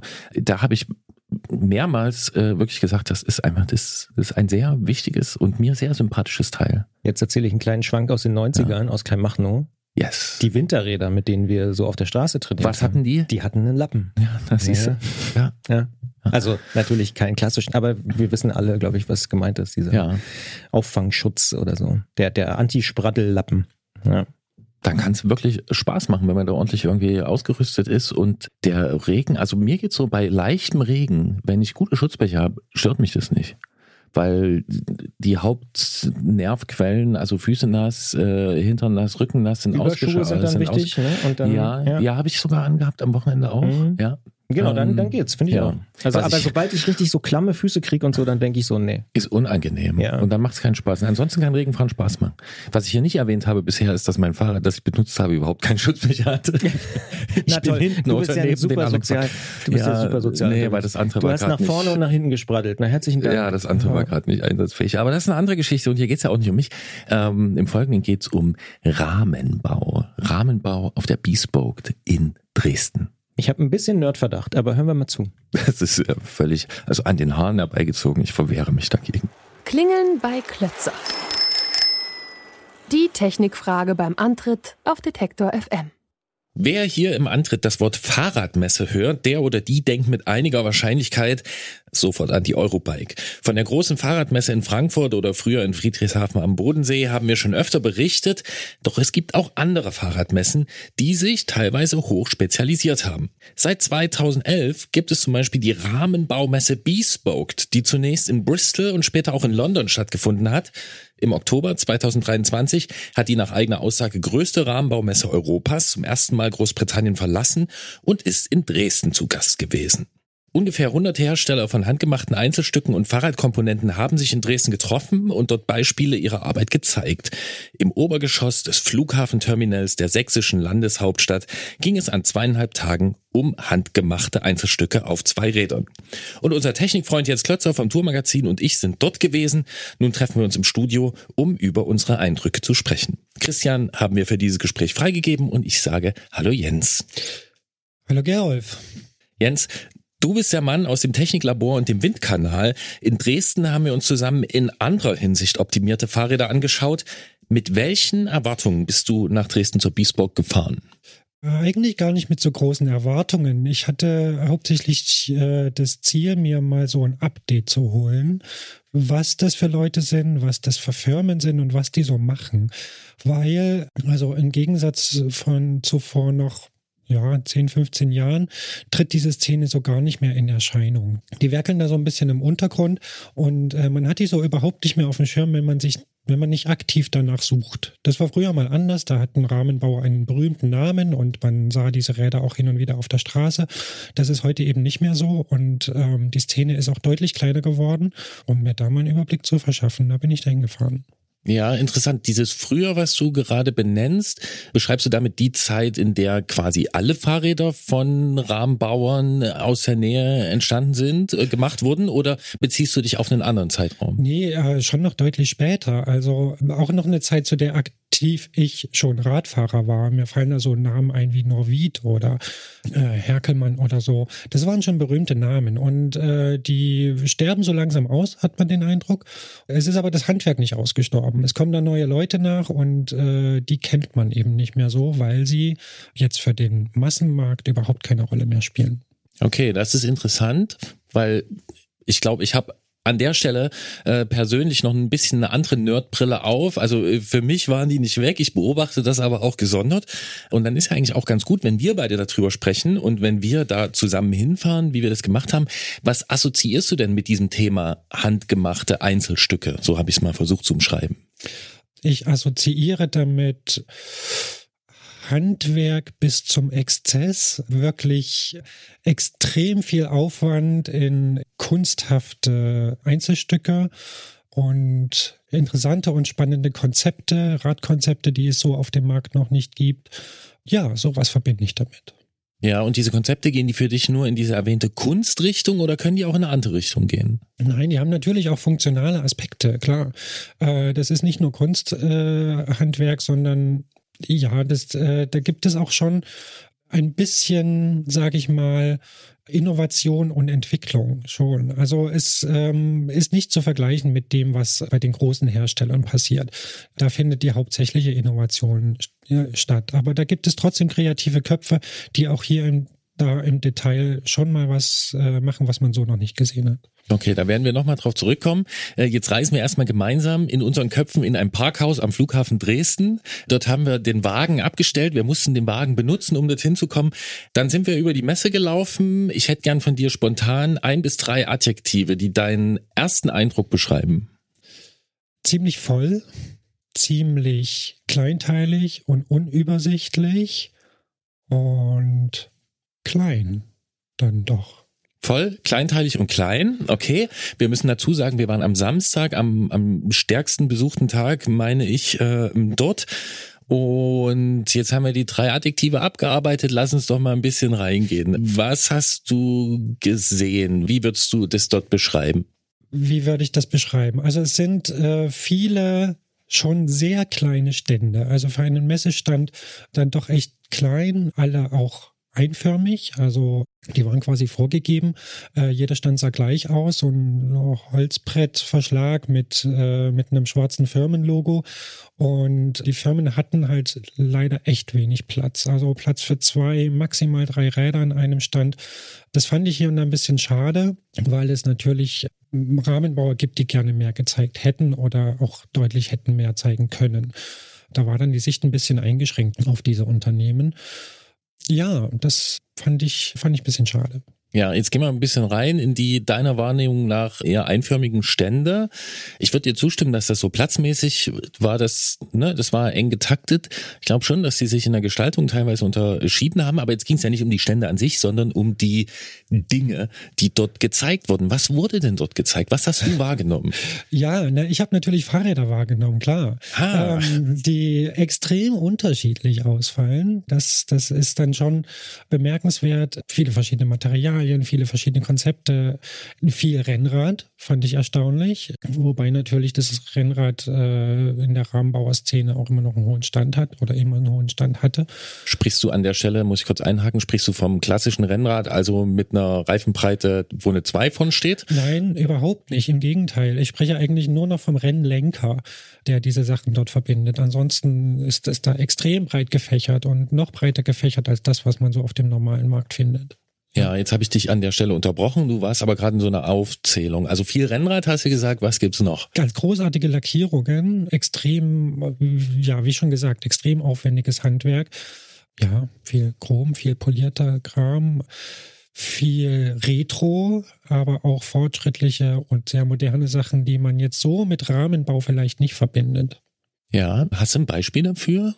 Bei diesen modernen, fortschrittlichen Sachen, die du nicht mit Rahmenbau verbindest? Ja, äh, habe ich zum Beispiel die Firma Festcar oder ähm, auch noch andere, wo mir jetzt die Namen nicht einfallen, aber die mit Carbon arbeiten, was ja, was, das ist was, was man, glaube ich, mit Rahmenbau eher weniger verbindet. Aber da gibt es schon Räder, die sehen sehr, sehr modern aus und sehen aus wie jetzt so ein von so einer großen Firma wie ein Scott oder Cannondale oder Specialized, aber werden halt auf Maß gebaut. Das ist schon spannend, sowas mal zu sehen, dass sowas geht und äh, dass es eben nicht nur irgendwie alte schlanke filigrane Stahlrohre in polierten Muffen sind, sondern dass da durchaus auch moderne Aspekte dabei sind. Ja, interessant. Also ich finde, es zählt zu diesem Thema, zu, zu seiner Faszination für mich, dass da so viel drinsteckt und so viele äh, Verästelungen man da finden kann, weil ja eigentlich, also du sagst, beim Thema Carbon denkst du nicht an solche handgebauten Einzelstücke und äh, wir wissen ja, dass aber eigentlich die meisten Carbonrahmen sowieso von Hand gebaut. Ja, das stimmt. Wir kennen äh, bloß die Bilder aus den großen Fabriken nicht oder du ja. kennst sie vielleicht, aber willst ja. sie mir immer nicht zeigen. Also unterscheiden wir vielleicht zwischen Einzelstücke und Großserie, ja. Ja, Lackierung hast du erwähnt, Materialien hast du erwähnt, da waren wir aber jetzt nur bei Carbon. Was haben wir noch für Materialien am Start? An was erinnerst du dich? Also eigentlich alles aus, alle Materialien, aus denen man Rahmen bauen kann. Ja, man hat Titan gesehen, man hat Carbon gesehen, man hat Stahl gesehen, man hat auch Aluminium gesehen. Das ist relativ selten, aber auch das war, war vorhanden. Das ist schon spannend. Ja, Holz gab's auch. Holz gab's auch, das stimmt. Äh, es gab Rahmen, die mit 3D-Druckteilen gearbeitet worden sind und so. Ja, da passiert ganz viel. Die beschränken sich nicht auf ihr altes Handwerk, wie man es kennt, sondern die gucken schon auch, mit welchen Möglichkeiten man vielleicht noch weiterkommen kann oder was rausholen kann oder optimieren kann. Ja, haben wir Titan eben erwähnt? Ja. Gut. Stimmt. Wie könntest du das vergessen? Das machst du nicht. Ähm, denn Titan zählt, das äh, weiß ich, zu einem von dir sehr geschätzten äh, Material oder zu den von dir sehr geschätzten Materialien. Wie sieht's denn aus? Hast du dort persönliche Favoriten gefunden? Gibt's Ausstellungsstücke, wo du sagst, die haben mich echt irgendwo abgeholt? Naja, schon. Das Besondere an so einer Messe ist, dass es an jedem Stand dann doch irgendwie was Sehenswertes gibt. Es gibt natürlich Sachen, die einen ja, die einen erstmal so schon ein bisschen länger stehen lassen. Mir fällt da zum Beispiel die Firma Meerglas ein, ein Rahmenbauer. Ich habe seinen Namen leider vergessen, aber das ist äh, einer, der äh, sein Handwerk wirklich, also Perfektionismus ist da fast noch untertrieben. Ähm, er gibt sich so wahnsinnig viel Mühe, diese, nicht nur die Rahmen, sondern auch die Komponenten, die er dazu baut, handwerklich so extrem fein zu arbeiten, dass man gar nicht nah genug herangehen kann, um, um das zu schätzen oder zu erkennen. Das ist schon, schon echt bemerkenswert. An der Stelle können wir äh, kurz einordnen oder einen kleinen Link machen zu dem anderen Gespräch in dieser Ausgabe des Podcasts. Das ist schon stark äh, Jan Heine und René Ers Schule, was er da macht. Ne? Also so ausgehend von diesem französischen Randonneur auf den ersten Blick für Leute klar äh, als solcher zu identifizieren, wenn man genauer hinguckt, sich genau damit beschäftigt, sieht man schon Sachen, wo es variiert, aber diesen Stil pflegt er schon, ne? Ja, ja, ja, absolut. Das sind so die, also das sind so diese Randonneursräder, die er baut. Aber was ich eben besonders bemerkenswert fand, war dieser handwerkliche Wahnsinn, der da drin steckt. Also wie viel Zeit und Mühe er da reinsteckt. Und ja, dass sowas auch Kunden findet, ist, äh, ist schon bemerkenswert. Was ist mir noch hängen geblieben? Ich habe eine neue Fahrradgattung kennengelernt. Oh. Äh, das hätte ich nicht gedacht, dass mir das in meinem Leben nochmal passiert.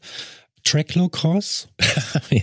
Dir sagt es vielleicht was? Ja. Ähm, ich äh, konnte damit, äh, ich hatte es vorher schon gelesen auf der Webseite, glaube ich, konnte damit aber überhaupt nichts anfangen. Und ich habe es dann tatsächlich gefunden. Und ein Tracklocross-Fahrrad ist ähm, ja ein Geländefahrrad, das mit starrem Gang ausgerüstet ist und ohne Bremsen, also quasi ein Bahnrad fürs Gelände. Ein Cyclocross Fixie? Ja, so irgendwie, ja. Gravel Fixie? Ähm, ja, wobei ein Fixie ja noch Bremsen haben kann. Ein Bahnrad hat definitiv keine Bremsen mehr und das hatte keine Bremsen, aber hatte Geländebereifung. Ja, ähm, den Sinn kann man in Frage stellen, aber das zeigt so, wie, wie kreativ die Leute sind. Ja, das fand ich schon auch spannend.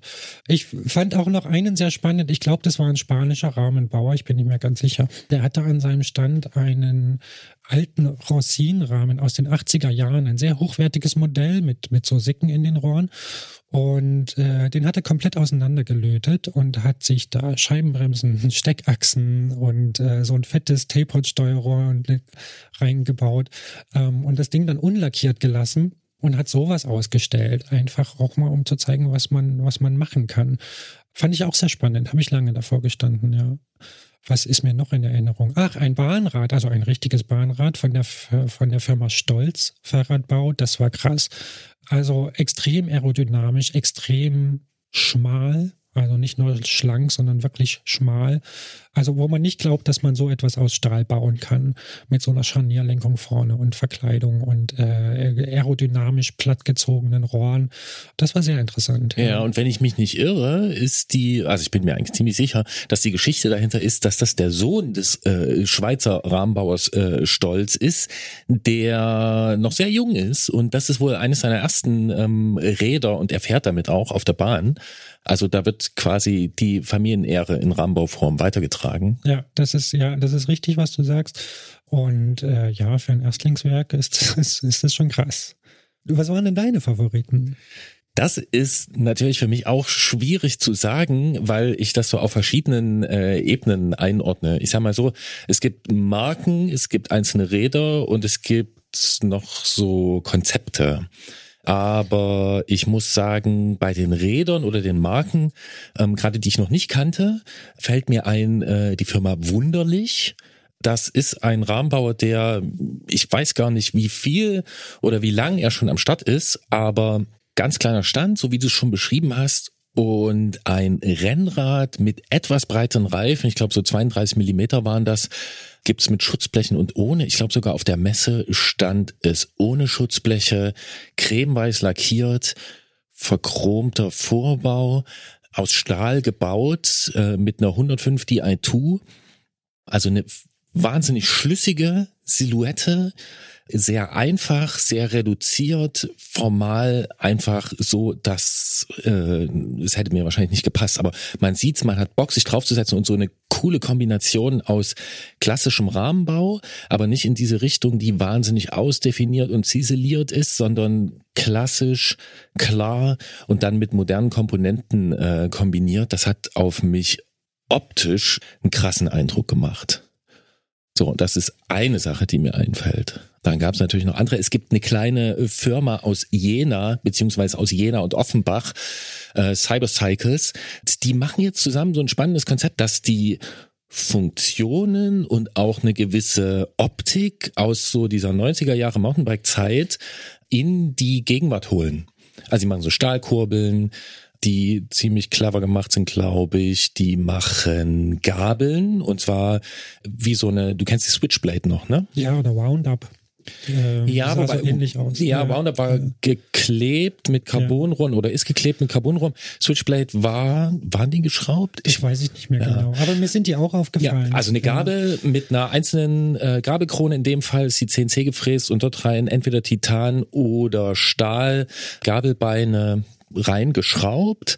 Klassische Optik, moderne Funktionalität, Scheibenbremsaufnahme, irgendwas. Du siehst, ich komme äh, so ein bisschen in die Details, aber das ist auch so ein spannendes Ding, was da entsteht. Das würde wahrscheinlich niemand jetzt aus rein wirtschaftlichen Gründen machen, aber ich glaube, die treffen ziemlich gut so ein bestimmtes Publikum, die wahrscheinlich auch so sozialisiert sind 90er Jahre. Das glaube ich auch. Also vor den Rädern habe ich auch gestanden. Ich bin ja auch in den 90er Jahren sozialisiert und äh, fand das schon echt witzig. Ja, man steht so davor und denkt, huch, okay, irgendwie so New Old Stock ausgegraben und dann guckt man genauer hin und man muss dann schon echt, also man muss ein bisschen länger davor stehen, um das zu erfassen, dass das Ding eigentlich hydraulische Scheibenbremsen und äh, ein modernes äh, Schaltgetriebe hat.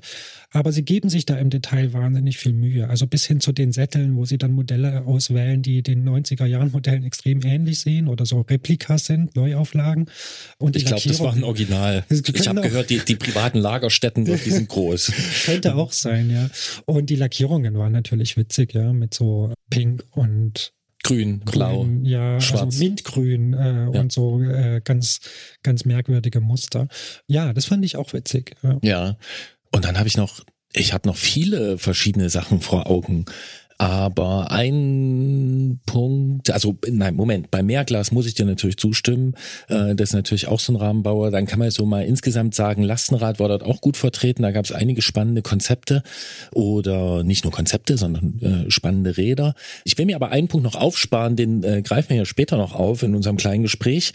Denn diese Bespoke, das war jetzt nicht die erste Rahmenbaumesse in dieser Form. Ich würde mal so grob über den Daumen schätzen, so seit zwei Jahrzehnten gibt's diese expliziten Rahmenbaumessen, die hießen dann mal North American Handmade Bicycle Show oder eben Bespoke. Es gab mal die Berliner Fahrradschau mit einer großen Rahmenbau-Area. Es gibt ganz neu in Portland, Oregon Made, wo sich die amerikanische Szene jetzt trifft oder wahrscheinlich auch darüber hinaus. Es gibt die Kollektiv, also solche Nischenmessen, die hat es in den letzten Jahrzehnten immer wieder gegeben. Wie wichtig sind die fürs Fahrrad? Ich finde die schon wahnsinnig wichtig, damit sowas halt am Leben bleibt. Also damit sowas auch einen gewissen Bekanntheitsgrad behält. Sonst verschwinden diese Leute. Also man muss das irgendwie an die Öffentlichkeit bringen. Im Internet gehen sie unter. Also da würde man, würde man jetzt als äh, Normalverbraucher sowas nicht finden wenn man sich nicht explizit dafür interessiert oder gezielt danach sucht. Und wenn so eine Messe halt stattfindet, ähm, dann wird man schon eher mal drauf aufmerksam. Und äh, ich habe auch den Eindruck, dass dort einige Besucher waren, die mit dem Thema an sich jetzt nicht viel zu tun haben, die vielleicht das Fahrrad gut finden äh, und äh, gerne Radfahren, aber jetzt in, in diesem Thema nicht drin sind. Und allein, dass man solche Leute mal erreicht, äh, sind solche Messen halt wahnsinnig wichtig. Sonst kommen nur noch die, die genau das wollen und genau danach suchen und das werden halt immer weniger. Ja, dann lass es uns mal noch auf den Punkt bringen. Was ist sowas? Du hast gesagt, es ist wichtig, dass sowas gezeigt wird. Was ist sowas? Ja, so ein, ein, Kunsthandwerk einfach. Also das war ja jetzt keine Fahrradmesse, sondern im Grunde war es eine, eine Kunsthandwerksmesse, wenn nicht in Teilen sogar eine Kunstmesse. Und äh, das ist, finde ich, also so diese Fahrradkultur, diese, dieser Kulturaspekt, der da, der da drin steckt, der geht halt im normalen Fahrradgeschäft völlig verloren. Den gibt es in der Öffentlichkeit nicht. Nicht sichtbar. Das, äh, und deswegen finde ich solche Messen wichtig, dass die auch einen Platz haben, wo sie sich zeigen können, ja. Okay, jetzt haben wir da zwei ganz große Begriffe drin, Kunst und Kultur. Bei Kultur würde ich dir widersprechen. Ich würde sagen, wir sehen Radkultur genauso, wie sie da draußen gelebt wird. Ich würde sagen, die sieht man auf jeden Fall auch, ähm, also die würde ja gar nicht existieren, wenn es nur diese kleinen Rahmenbau geben würde. Aber bei Kunst würde ich dir teilweise widersprechen. Also es gibt diesen artifiziellen Ansatz, es gibt diese, diese Gestaltung im Sinne der Gestaltung, damit es schön aussieht. Es wird ja aber auch der Rahmenbauszene immer wieder die Rolle so eines Labors zugeschrieben, in dem also neue Ideen und dann auch traditionelle Technologien und auch experimentelle Ansätze vorgestellt oder neu abgemischt werden. Nimmst du das auch so wahr? Würdest du dem zustimmen? Gibt's das? Ich würde dem noch zustimmen, ja. Ich glaube, dass die Bedeutung in der Vergangenheit viel, viel größer war, dass dort viel, viel mehr Ideen entstanden sind, die dann irgendwann in die Großserie gewandert sind. Ähm, ich glaube, dass die Bedeutung stark abgenommen hat und äh, dass es längst nicht mehr so ist, dass die großen Firmen auf solche Rahmenbaumessen gehen, um sich äh, Ideen für ihre neuen Produkte zu holen, ähm, sondern dass das äh, in den Firmen selbst hauptsächlich passiert. Und ähm, ja, deswegen, ähm, also gerade deswegen finde ich so wichtig, dass sowas noch stattfindet, weil diese Bedeutung der Rahmenbauszene an sich hat äh, nachgelassen. Es werden sicher viel, viel weniger Räder auf diese Art gebaut und verkauft, als es früher der Fall war. Also es gibt ja, erstens gibt es schon so viel. Es gibt wahnsinnig viele Radkonzepte, die inzwischen auf dem Markt sind und das ist wahnsinnig fein abgestuft. Und da ist es wahnsinnig schwer, noch eine Lücke zu suchen, die noch nicht besetzt ist und äh, in die ich mich jetzt als Rahmenbauer stelle, um zu zeigen, das geht auch.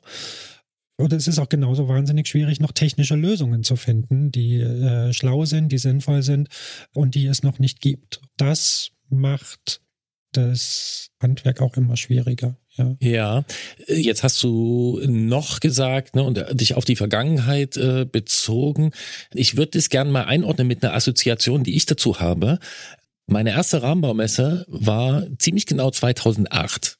Und ich bin zu dieser Rahmenbaumesse gefahren. In äh, Portland war das damals in Oregon. Und ich habe dort Lösungen gesehen, Fahrräder gesehen, die ich so im, in der Großserie überhaupt nicht bekommen habe. Ne? Also damals hat's okay, vielleicht irgendwie ein Cyclocrosser oder so hat man mal bekommen von einem großen Hersteller. Und wenn man in den Laden gegangen ist, dann irgendwo, wenn man Glück hatte, stand es vielleicht rum. Aber es war halt lange nicht so, so ausdifferenziert. Hast du das auch so wahrgenommen oder denkst du, dass diese, diese Messen früher diese Rolle hatten, dass da eben Produktmanager hingegangen sind und sich dort auch Lösungen abgeschaut haben. Absolut, absolut. Also, also das geht halt so weit, dass irgendwann hat mal jemand, ein Rahmenbauer, gesagt, ich baue ein Fahrrad mit Geländereifen, ja. Und dann sind äh, Produktmanager haben, glaube ich, so, also haben so das Mountainbike auch entdeckt. Also wird vielleicht nicht auf einer Messe gewesen sein, aber die Ursprünge sind im, in der Rahmenbauszene gewesen. Und ähm, mit einer zunehmenden Ausdifferenzierung der Serienprodukte, wie gesagt, wird es immer schwieriger, solche Nischen noch zu finden. Ja, ein guter Punkt. Also bei Mountainbike, ne, da können wir sagen, das war nicht auf einer Messe. So, da ist ein gewisser Herr Sinja, der hat sich da einen so einen Rahmen gekauft oder waren sogar mehr und hat ihn dann nachgezeichnet, auch sich in der Geometrie erstmal vertan. Egal, alles Geschichte haben wir hier schon besprochen. Aber wir können ja sagen, dass zum Beispiel 29er Laufräder ähm, genau aus dieser Szene kommen. Das auch 650B, das kann man sogar auf Namen zurückziehen, auf einzelne Namen, ne? auf einzelne Rahmenbauer und Reifenexperimenteure, ähm, das äh, losgekickt haben. Äh, dann natürlich dieser ganze äh, Breitreifen, Schutzblech, äh, Randonneur, irgendwas Trend mit jemandem, der sich da sehr äh, verdient gemacht hat. Haben wir auch in diesem Podcast gesprochen, äh, Jan Heine ist da zu nennen. Genau, also diese Rolle haben diese Messen äh, durchaus übernommen. Und ähm, ich bin nämlich auch über diese Messe jetzt gegangen, über Bespoke in Dresden und habe diesen Unterschied festgestellt. Dachte mir, naja, guck mal, inzwischen werden ich erwähne es nochmal, unser Lieblingsthema Gravelbikes, die werden vorgestellt und da gibt's Schutzbleche dazu. Und da gibt's äh, ein Staufach im Rahmen dazu. Oder auch in Mountainbikes gibt's Staufächer. Es gibt Gepäcktransportlösungen. Es gibt Werkzeug-Randübel-Lösungen. Ist das eine Detailtiefe, die man sich da abgeschaut hat, eventuell? In Teilen bestimmt. Also äh, klar. Und äh, ja, wie schon gesagt, also wenn man jetzt, äh, um mal auf deine erste Frage zurückzukommen, vielleicht hatte ich tatsächlich auch die Erwartung, Vielleicht siehst du mal was Neues, äh, was mal ein großes Ding werden könnte. Und äh, wurde dahingehend enttäuscht. Das ist aber auch keine Überraschung, wenn man sich überlegt, ähm, weil es eben, wie gesagt, schon so, so viele Sachen fein ausdifferenziert in der Großserie gibt. Und da ist das Treklo-Crossrad dann auch bezeichnend. Ähm, insofern, dass es dann doch noch eine neue Gattung gibt, aber die natürlich fernab davon ist, Potenzial zu haben, irgendwie mal ein großes Ding zu werden. Ich habe eine Anmerkung dazu und eine These. Meine Anmerkung wäre, dass meiner Wahrnehmung nach die Detailtiefe von Leuten, die es wirklich ernst meinen und die sich da reinhängen und sich äh, mit ganz vielen Dingen auseinandersetzen, dass die trotzdem unerreicht ist. Ne? Du hast Mehrglas genannt, wir können so eine Firma wie Fern nennen und es gibt einen Haufen andere, wo man sagen kann, so tief schafft es natürlich kein Rad in der Serie, äh, weil natürlich auch ein Produktmanager, der irgendwie ein zu Tausenden erhältliches Produkt entwickeln muss, nicht weiß, was genau für ein Nischenbedürfnis dort bei diesem einen Kunden, der einen Kunden vorliegt. Also das würde ich schon noch sagen. Und ähm, ich habe mich das dort auch gefragt, wie ist es, was sehen wir hier, was sind die neuen Entwicklungen? Und ich bin drauf gekommen, dass es eventuell sich nicht um eine Funktion handelt, sondern um was ganz anderes. Denn äh, auf dieser Bespoke in Dresden haben nämlich nicht nur so ein Mann oder ein Frau Betriebe ausgestellt, die so wenige Einzelstücke im Jahr eins nach dem anderen produzieren, sondern es sind auch mehrere Firmen vor Ort gewesen, die in Deutschland oder in anderen Ländern, ähm, also nah am Firmensitz, in kleinen Serien produzieren oder diese Produktion gerade anlaufen lassen oder das mit einzelnen Exponaten so ein bisschen in Aussicht stellen, dass da was kommt. Deswegen ist das meine jetzt lang ausformulierte These. Ist das vielleicht ein Trend, der jetzt aus dieser Richtung kommt? Dass man dort einerseits entdeckt, okay, es ist gut, in eine Kleinserienfertigung zu gehen, weil Serienfertigung hat Vorteile und gleichzeitig aber auch aus diesem Custom-Bereich die Nähe zur Produktion zu haben und dann eventuell dort kleine Anpassungen machen zu können. Ja, also ich habe ein Grundmodell, äh, mein Kunde, meine Kundin kann das bestellen, kann sagen, ich hätte aber gern hier noch den Anlöter und ich hätte gern aber diese Lackierung und dafür gibt's zunehmend Beispiele. Ja, da ist was dran. Es verschwimmt dann natürlich, ne? Ist das dann noch Rahmenbau? Also ist das noch Rahmenbau im klassischen Sinne, wie naja, ich gehe hin? Rahmen ja, ja, muss ja, ja gebaut werden. Nee, aber im klassischen Sinne, wie ich gehe hin, äh, nenne Zahlen, äh, welche Maße ich haben will und dann wird er auf Bestellung gefertigt. Das ist es nicht mehr, sondern es ist ähm, ja im Grunde ein Baukasten. Man hat ein Grundmodell und kann daran noch was machen. Aber ja, das stimmt schon und äh, solche Firmen waren auch da. Ich äh, würde die nicht in der Rahmenbauszene verorten. Ähm, aber die bauen doch ihre Rahmen. Natürlich bauen sie ihre Rahmen, aber wie gesagt, das sind Serienmodelle, wo man jetzt an der Geometrie zum Beispiel, glaube ich, nichts machen kann meiner Meinung nach. Die sind vorgegeben fest, da gibt es dann, weiß ich nicht, fünf, sieben oder zehn Rahmengrößen, je nachdem. Und dann kann man Details verändern, ja. Das ist irgendwie so ein Zwischending. Gestört haben die mich nicht. Also eben weil sie da auch vielleicht äh, deswegen interessant waren, naja, weil man, also, weil man da davor steht und sagen kann, ja, das wäre vielleicht auch was für mich, ähm, weil man da nicht so nerdig sein muss und weil die natürlich auch bezahlbarer sind, ja. Ansonsten wird es mit der Daseinsberechtigung halt schon immer schwieriger für die, für die Leute. Man muss schon echt Nerd sein, um ja, zu einem klassischen Rahmenbauer zu gehen und sich einen Rahmen bauen zu lassen. Ja, wobei wir da auch jetzt noch weiter, noch länger, als wir hier Zeit haben, drüber sprechen könnten, was du eben gesagt hast, ne, ich gehe zum Rahmenbau, sag ihm meine Maße und der macht das. Es gibt ein, einige Betriebe, die sagen, die würden sagen, so bist du verrückt. Also du sagst mir, was du machen willst, ich sag dir deine Maße und ich sag dir, wie das sein soll. Verschiedene Grundmodelle, das gibt's ja auch. Also das ist sehr, sehr diversifiziert. Was mir so durch den Kopf ging, ist, dass ich durch diesen von mir eben beschriebenen Ansatz oder ich habe versucht, ihn zu beschreiben, natürlich auch was habe, was ich sonst äh, bei einem klassischen Rahmenbaubetrieb nicht unbedingt habe, nämlich so eine Verlässlichkeit. Ja? Also ich weiß genau, was das Modell kann. Ich kann mir das angucken, im Netz jemand anders hat es auch schon gehabt und dann kann ich sagen, ich möchte genau das, was ihr da macht. Aber macht mir bitte hier aufs Oberrohr noch die zwei Nupsis, damit ich da meine Tasche hindübeln kann und hinten habe ich diesen fancy Träger und so. Ich persönlich würde es als Rahmenbau sowieso bezeichnen und äh, finde eigentlich auch gerade diesen Bereich spannend, denn da kommt es ja eigentlich auch her.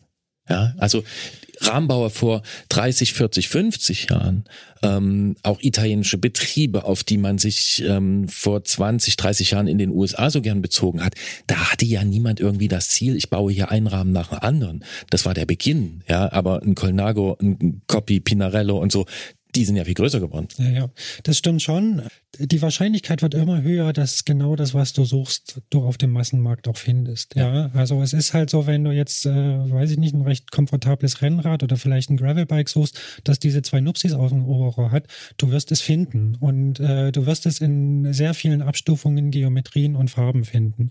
Wenn du dann genau ausgerechnet das nicht findest, dann kannst du natürlich noch zum Rahmenbauer gehen. Aber äh, wie gesagt, es wird immer schwieriger, äh, da die Nische zu finden und was anzubieten, was andere noch nicht haben. Ja, wenn wir auf Funktion schauen. Und dann kommen wir natürlich zu dem großen anderen Bereich. Ne? Und wenn das Fahrrad die Verlängerung meines Lebensgefühls ist. Absolut, ja. Und das ist, das ist äh, ein, ein ganz, ganz wichtiger Teil der Daseinsberechtigung dieser Leute, ja. Dieser Individualitätsanspruch vieler Menschen, die sagen, ich möchte was eigenes, ich möchte was anderes, ich möchte was fahren, wo nicht Canyon Specialized oder Cannondale draufsteht und äh, meine Lieblingsfarbe haben und ich möchte vielleicht auch noch was Regionales, was von hier kommt. Äh, dann kommt sowas in Frage, ja. Ein Thema, das man noch gut vertiefen könnte, werden wir vielleicht an anderer Stelle auch äh, nochmal machen. Ähm, jetzt wollen wir kurz noch in die Zukunft schauen. Die Biesborg hat gerade angekündigt, auch 2024 wieder in Dresden Station zu machen. Offensichtlich hat es denen gefallen an der Elbe. Vom 18. bis 20. Oktober 2024 ist es soweit. Für wen ist das deiner Meinung nach ein dringend empfehlenswerter Termin? Ich finde für alle Menschen, die Fahrräder gut finden. Die können sich das einfach mal anschauen. Also man muss ja da nichts kaufen oder man muss das irgendwie auch nicht unbedingt verstehen oder so. Aber das ist, wie ich vorhin schon sagte, im Grunde wie der Besuch eines Kunstmuseums. Da einfach mal hingehen, wirken lassen, sich anschauen. Da kann, glaube ich, jeder was mitnehmen. Ich glaube nicht, dass da irgendjemand enttäuscht rausgeht. Ja, absolut. Hingehen, angucken. Gibt's was, was bei der 2024er Ausgabe gern noch besser sein darf, konkret jetzt in Dresden vor Ort? Ja, absolut. Also ich würde mir dringend eine andere Location wünschen. Dieses äh, Flughafengebäude da irgendwie unterm Stahlträger Glasdach, ähm, das wird dem Thema nicht gerecht. Das passt irgendwie nicht zueinander. Eine andere Location mit deutlich mehr Platz wäre gut, dass man auch mal um so ein Fahrrad drumherum gehen kann und äh, nicht nur irgendwie davor steht und dann irgendwie ständig angerempelt und umgerempelt wird. Das fand ich ein bisschen schade. Ansonsten äh, fand ich es bemerkenswert, wie viele Aussteller sie angelockt haben und wie weit die Aussteller auch angereist sind. Also es war jetzt keine Messe des Who is Who, das bestimmt nicht. Da haben viele große gefehlt, aber sie kamen aus allen Teilen der Welt und äh, sie haben extrem verschiedene Sachen gezeigt. Und äh, das kann gerne so weitergehen. Ja. Und abschließende Frage, hat es auf dieser Messe für dich irgendwo einen Stand gegeben oder ein Produkt, wo du ganz kurz überlegt hast, oder die Eingebung hattest, bevor du drüber nachdenken konntest, ob du ja mal eine Bestellung auslösen solltest? Nein, das hat es nicht. Das wundert mich aber auch nicht, weil, glaube ich, sowas ein echt langer Prozess ist, wo man sich echt vertiefen muss, wo man lange drüber nachdenken muss. Was ist es eigentlich, was ich will und bei wem will ich das machen? Sicher hat die Messe da, da zu beigetragen, dass ich, wenn wenn es mal so weit ist, dass ich schon eine Auswahl habe, ja, dass ich, dass ich schon ein paar Namen präsent habe, wo ich mir dann sage, Mensch, die hast du doch mal gesehen, das fandst du irgendwie ganz cool.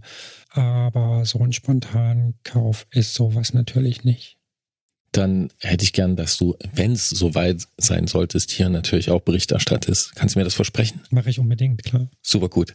Jens Klötzer vom Tourmagazin, ähm, er ist dort Technikchef und äh, ich, äh, Gerolf Meyer vom Antritt Podcast für Fahrräder.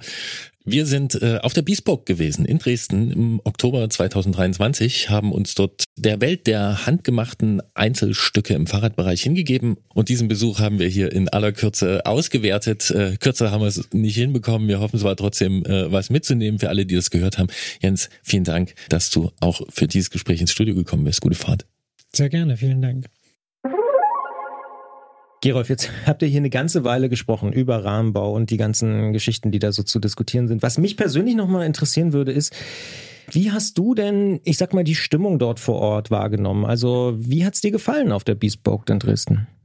Gut, die Stimmung war gut. Jens hat es angesprochen, dass das in diesem Flughafenterminal äh, nicht ideal war. Ähm, das habe ich mir übrigens gedacht, ja, als ich den Veranstaltungsort gelesen ja, habe. Aber also finde ich auch, wobei ich zuerst sagen muss, dass es schon irgendwie spannend war. Du bist dann so teilweise durch so Schlangen an diesen Countern vorbei, wo Leute äh, gerade irgendwie für Antalya eingecheckt haben. Dann bist dann so zwischen den durch, so die ganzen äh, Fahrradleute.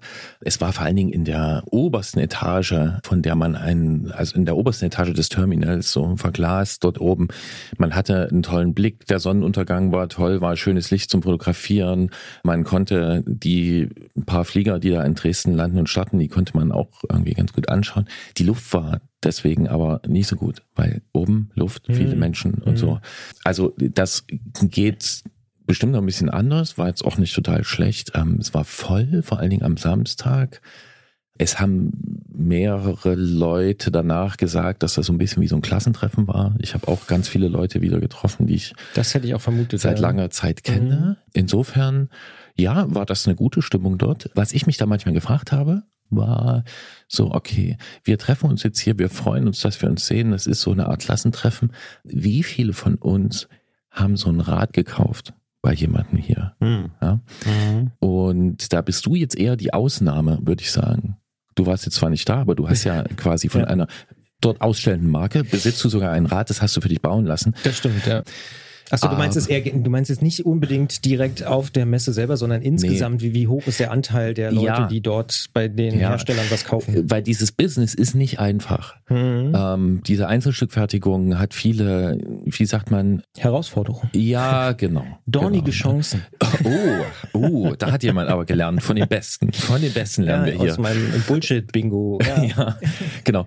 Das ist nicht einfach und es ist schwer davon zu leben. Dann kann man noch längere Diskussionen darüber darüber führen, sind die Preise denn angemessen?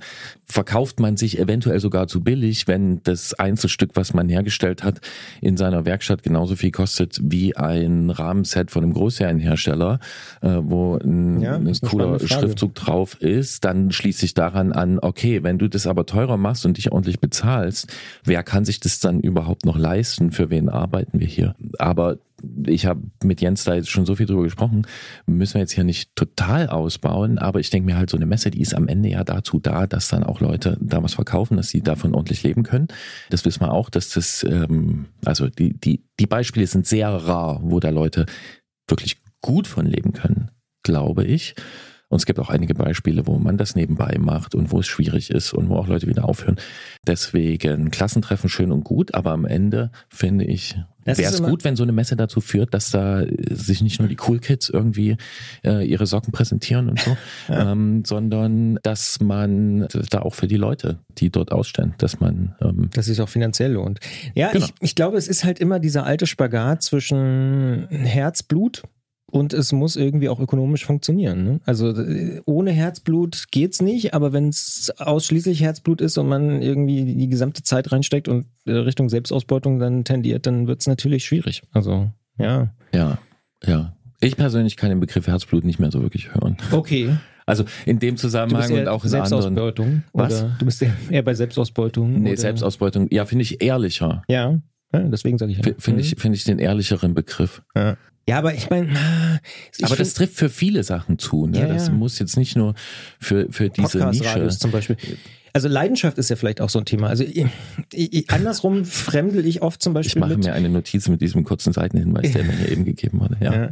Naja, also äh, ich finde es ja erstmal grundsätzlich total gut, wenn Leute für irgendwas brennen und Leidenschaft haben und sagen, das ist mein Ding und da werfe ich jetzt irgendwie alles rein, was ich habe. Aber ich glaube, genau, man muss, glaube ich, gleichzeitig auch immer wieder sich selber überprüfen, ist das langfristig der richtige Weg? Äh, kann ich davon leben? Ist es ökonomisch sinnvoll? Wie du sagst, kann ich das für denselben Preis verkaufen? An wen verkaufe ich dann eigentlich? Und so. Also ja. ist nicht einfach, glaube ich, einfach. Also ja. Ist, ähm, ja.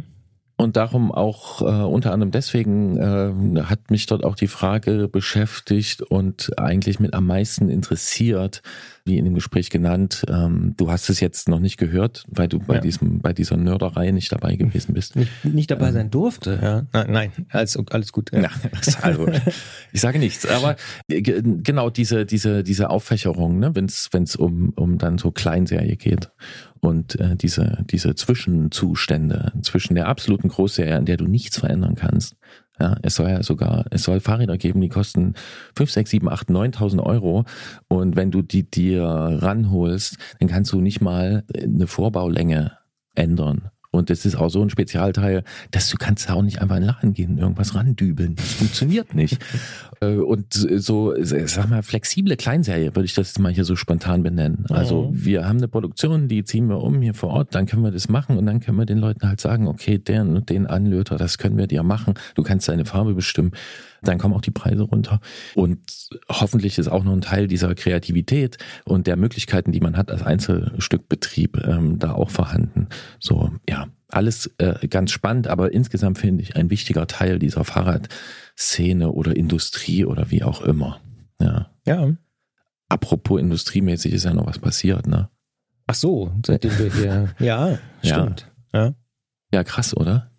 Wir haben mit Dirk Zähler gesprochen und dann, ja. Das war fast schon äh, prophetisch im Nachhinein. Du hast mir gesagt, dass jemand daraufhin auch kommentiert hat, ne? Auch ja. War das in deinem Maschinenraum bei Mastodon? es war, glaube ich, tatsächlich bei Mastodon, ja. Ja, ja es hat jemand, äh, ich gucke mal nochmal nach, äh, tatsächlich direkt bei Mastodon geschrieben.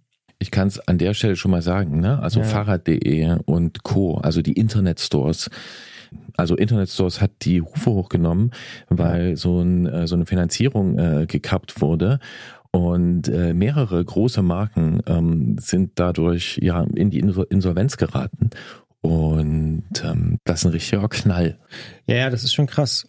Vor allen Dingen, weil es ist auch tatsächlich interessant. Also ne, am Ende steckt da ja Signa Sports United dahinter. Das ist hier René Benko, der auch Galeria Karstadt Kaufhof äh, gekauft hat, dieser österreichische Immobilienmilliardär, äh, der angeblich insgesamt gerade ganz schön wankt und sogar in Frage steht, ob er das überhaupt noch weiter ja, führen kann, dieses Unternehmen, was er ja selber da aufgebaut hat, mit erstmal Immobiliengeschäften in Österreich und so.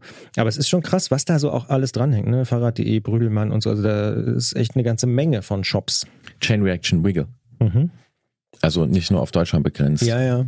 Also das ist schon, schon ein echter Schlag. Ja, und eine also. Sorge, die ich jetzt an mehreren Stellen äh, gelesen habe, ist, was passiert mit dieser Insolvenzmasse, sagt man, glaube ich, ne? wo man hofft, in anderen äh, Firmen, in anderen Bereichen der Fahrradbranche, dass dort jetzt nicht durch die, durch die Insolvenzverwaltung das, was dort an Stock da ist, an Material, und das ist wahnsinnig viel Im Lager. wohl, mhm. ja, dass das jetzt äh, zu Billigstpreisen auf den Markt geschwemmt wird, weil das dann wiederum die anderen wahnsinnig ins Schleudern bringen würde. Und die sind ja auch alle zurzeit nicht so. Ähm, welches Bild wähle ich? Weiß ich nicht. Mit Solvent. geblähtem Segel unterwegs. ja. ja. es sprattelt nicht gerade die Euroscheine ja. aus den, aus den ähm, Verkaufstüten. Ja, ich meine, man muss es wirklich, glaube ich, mal beobachten. Dafür stecke ich jetzt auch zu wenig in der konkreten Insolvenz drin. Oft ist es ja auch so, dass der Geschäftsbetrieb dann weitergeht und dass erstmal ein Insolvenzverwalter kommt, sehr viel Geld dafür bekommt, dass er Insolvenzverwalter ist und äh, möglichst viel Geld erstmal für sich rauszieht, aber der Laden erstmal weiterläuft, die Leute auch erstmal weiter beschäftigt sind und so. Dementsprechend mal abwarten, was jetzt genau passiert in dem Fall. Aber die Gefahr ist natürlich da, ne? wenn sie es jetzt wirklich dicht machen sollten oder halt irgendwie verramschen. Oder auch, ja, man weiß nicht, vielleicht verkaufen sie auch die Marken weiter oder so. Also es ist alles unklar. Ne? Also es ist ja immer so ein bisschen auch die Frage, was der Insolvenzverwalter jetzt da am Ende macht. Mhm. Aber nee, dass das ein harter Schlag ist und ein Zeichen für die Krise, das ist, glaube ich, vollkommen klar. Ja, ja. Nicht die besten Zeiten gerade. Nee. Ähm, aber es gibt auch Dinge, die uns Stabilität vermitteln. Das ist eine harte Überleitung, aber Zwei. ich bin, ich bin gespannt, was jetzt kommt. Na, ganz einfach, zweimal im Monat gibt es einen Podcast. Da wird über äh, das Obst des Monats gesprochen. Da muss ich für die folgende Ausgabe enttäuschen, weil das ist der laufende Monat. Aber äh, über andere Themen sprechen wir auch in der zweiten November-Ausgabe dieses Fahrrad-Podcasts. Die kommt für die Leute, die uns äh, mit Geld auf Sandy und Apple Podcasts unterstützen am 10. November und für alle anderen am 17. November. Bis dahin gilt Antritt Detektor FM als Kontaktadresse und ihr findet uns auf Instagram, Facebook und äh, bei Christian, dort wo ihm Leute schreiben zur Signa Insolvenz. Signa Sports, genau. Clusterfuck fällt mir gerade ein. Darf ich das hier sagen? Das darfst du ruhig sagen. Uns hat auch tatsächlich einer geschrieben, Appleboy, wenn ich das sagen darf. Er hat äh, sich nochmal auf Christiane bezogen, die ja beim nächsten Mal dann auch wieder dabei sein wird, und hat gesagt, ah, er hatte leider im Gegensatz zu Christiane schon zwei gerissene Alurahmen, ein Rennrad und ein Trekkingbomber, wie er es nennt. Beide sind im Tretlagerbereich an den Schweißnähten gerissen. Kann natürlich auch an seinen Bärenkräften liegen, schreibt er. Ich tippe auch, dass es daran liegt, aber ich bin gespannt, was wir bei Christiane jetzt beim nächsten Mal auch diskutieren werden. Wenn ich mich nicht irre, bist du diesmal dran mit einem Song. Das stimmt. Beim letzten Mal gab es auch, ist, ist ein bisschen Mastodon Overkill, ne? aber jemand hat bei Mastodon auch geschrieben, dass ihm der Song so gut gefallen hat, der letzte. Ich habe dir das nicht geschrieben, aber ich würde dem zustimmen. Ach. Mir hat's auch gut gefallen. Cool. Ja. Ich habe sogar schon wieder vergessen, welcher Song es war. Aber das war äh, Leck mich am Arsch, Amore ah, ja, ja, stimmt. Ja. Ich habe ihn am Wochenende wieder gehört und habe sofort an dich gedacht. Ach, schön. Also, weil du den hier reingebaut hast. Ja, ja, Nur deswegen. Ja, es kommt ein Song von mir, eine äh, für mich neue Künstlerin, die hat am Wochenende in meinen Lautsprecher gespült und ich fand es sehr schön, was ich da gehört habe. Haley Blaze heißt sie. Hast du schon mal von Haley Blaze gehört? Nee, ehrlich gesagt nicht. Warum fandest du es schön? Stimme, Melodie, dann dieses Instrument, Anke könnte man ihr das hier sagen, oder ähm, Jesse Gregor. Eine, Jesse Gregor. So ein Country, ist es eine, eine Pedal, oh Gott, jetzt blamier ich mich, ist keine Pedal-Stil, glaube ich. Es ist, glaube ich, einfach so eine Country-Gitarre, vielleicht ist so ein, so ein Banjo oder so. Äh, seht Country, mir nach. Ein Country-Musikinstrument. Genau. genau. Ja, so ja. und alles, äh, alles zusammen und ähm, dann das ganze Album habe ich mir angehört. Das finde ich sehr schön. Ich nehme den Song, ich wähle den Song, äh, durch den ich auf sie aufmerksam geworden bin. The Cabin. The Cabin von Haley Blaze aus Canada. Und ich wünsche euch allen, wenn ihr im Regen fahrt und in der Dunkelheit, einen spraddelfreien und blendungsfreien November. Gute Fahrt. Trotz allem dem kann ich mich nur anschließen. Ich wollte auch sagen, ich hoffe, dass das Wetter mitspielt und es einfach nicht so viel sprattelt. Und wenn, dann habt ihr hoffentlich den passenden Lappen dafür in Zukunft. Und ähm, ja, wir hören uns schon bald wieder hier an dieser Stelle mit der nächsten Ausgabe und vielleicht ja auch mit einem kleinen Zwischenruf. In diesem Sinne, bis bald. Bis dann, gute Fahrt, ciao.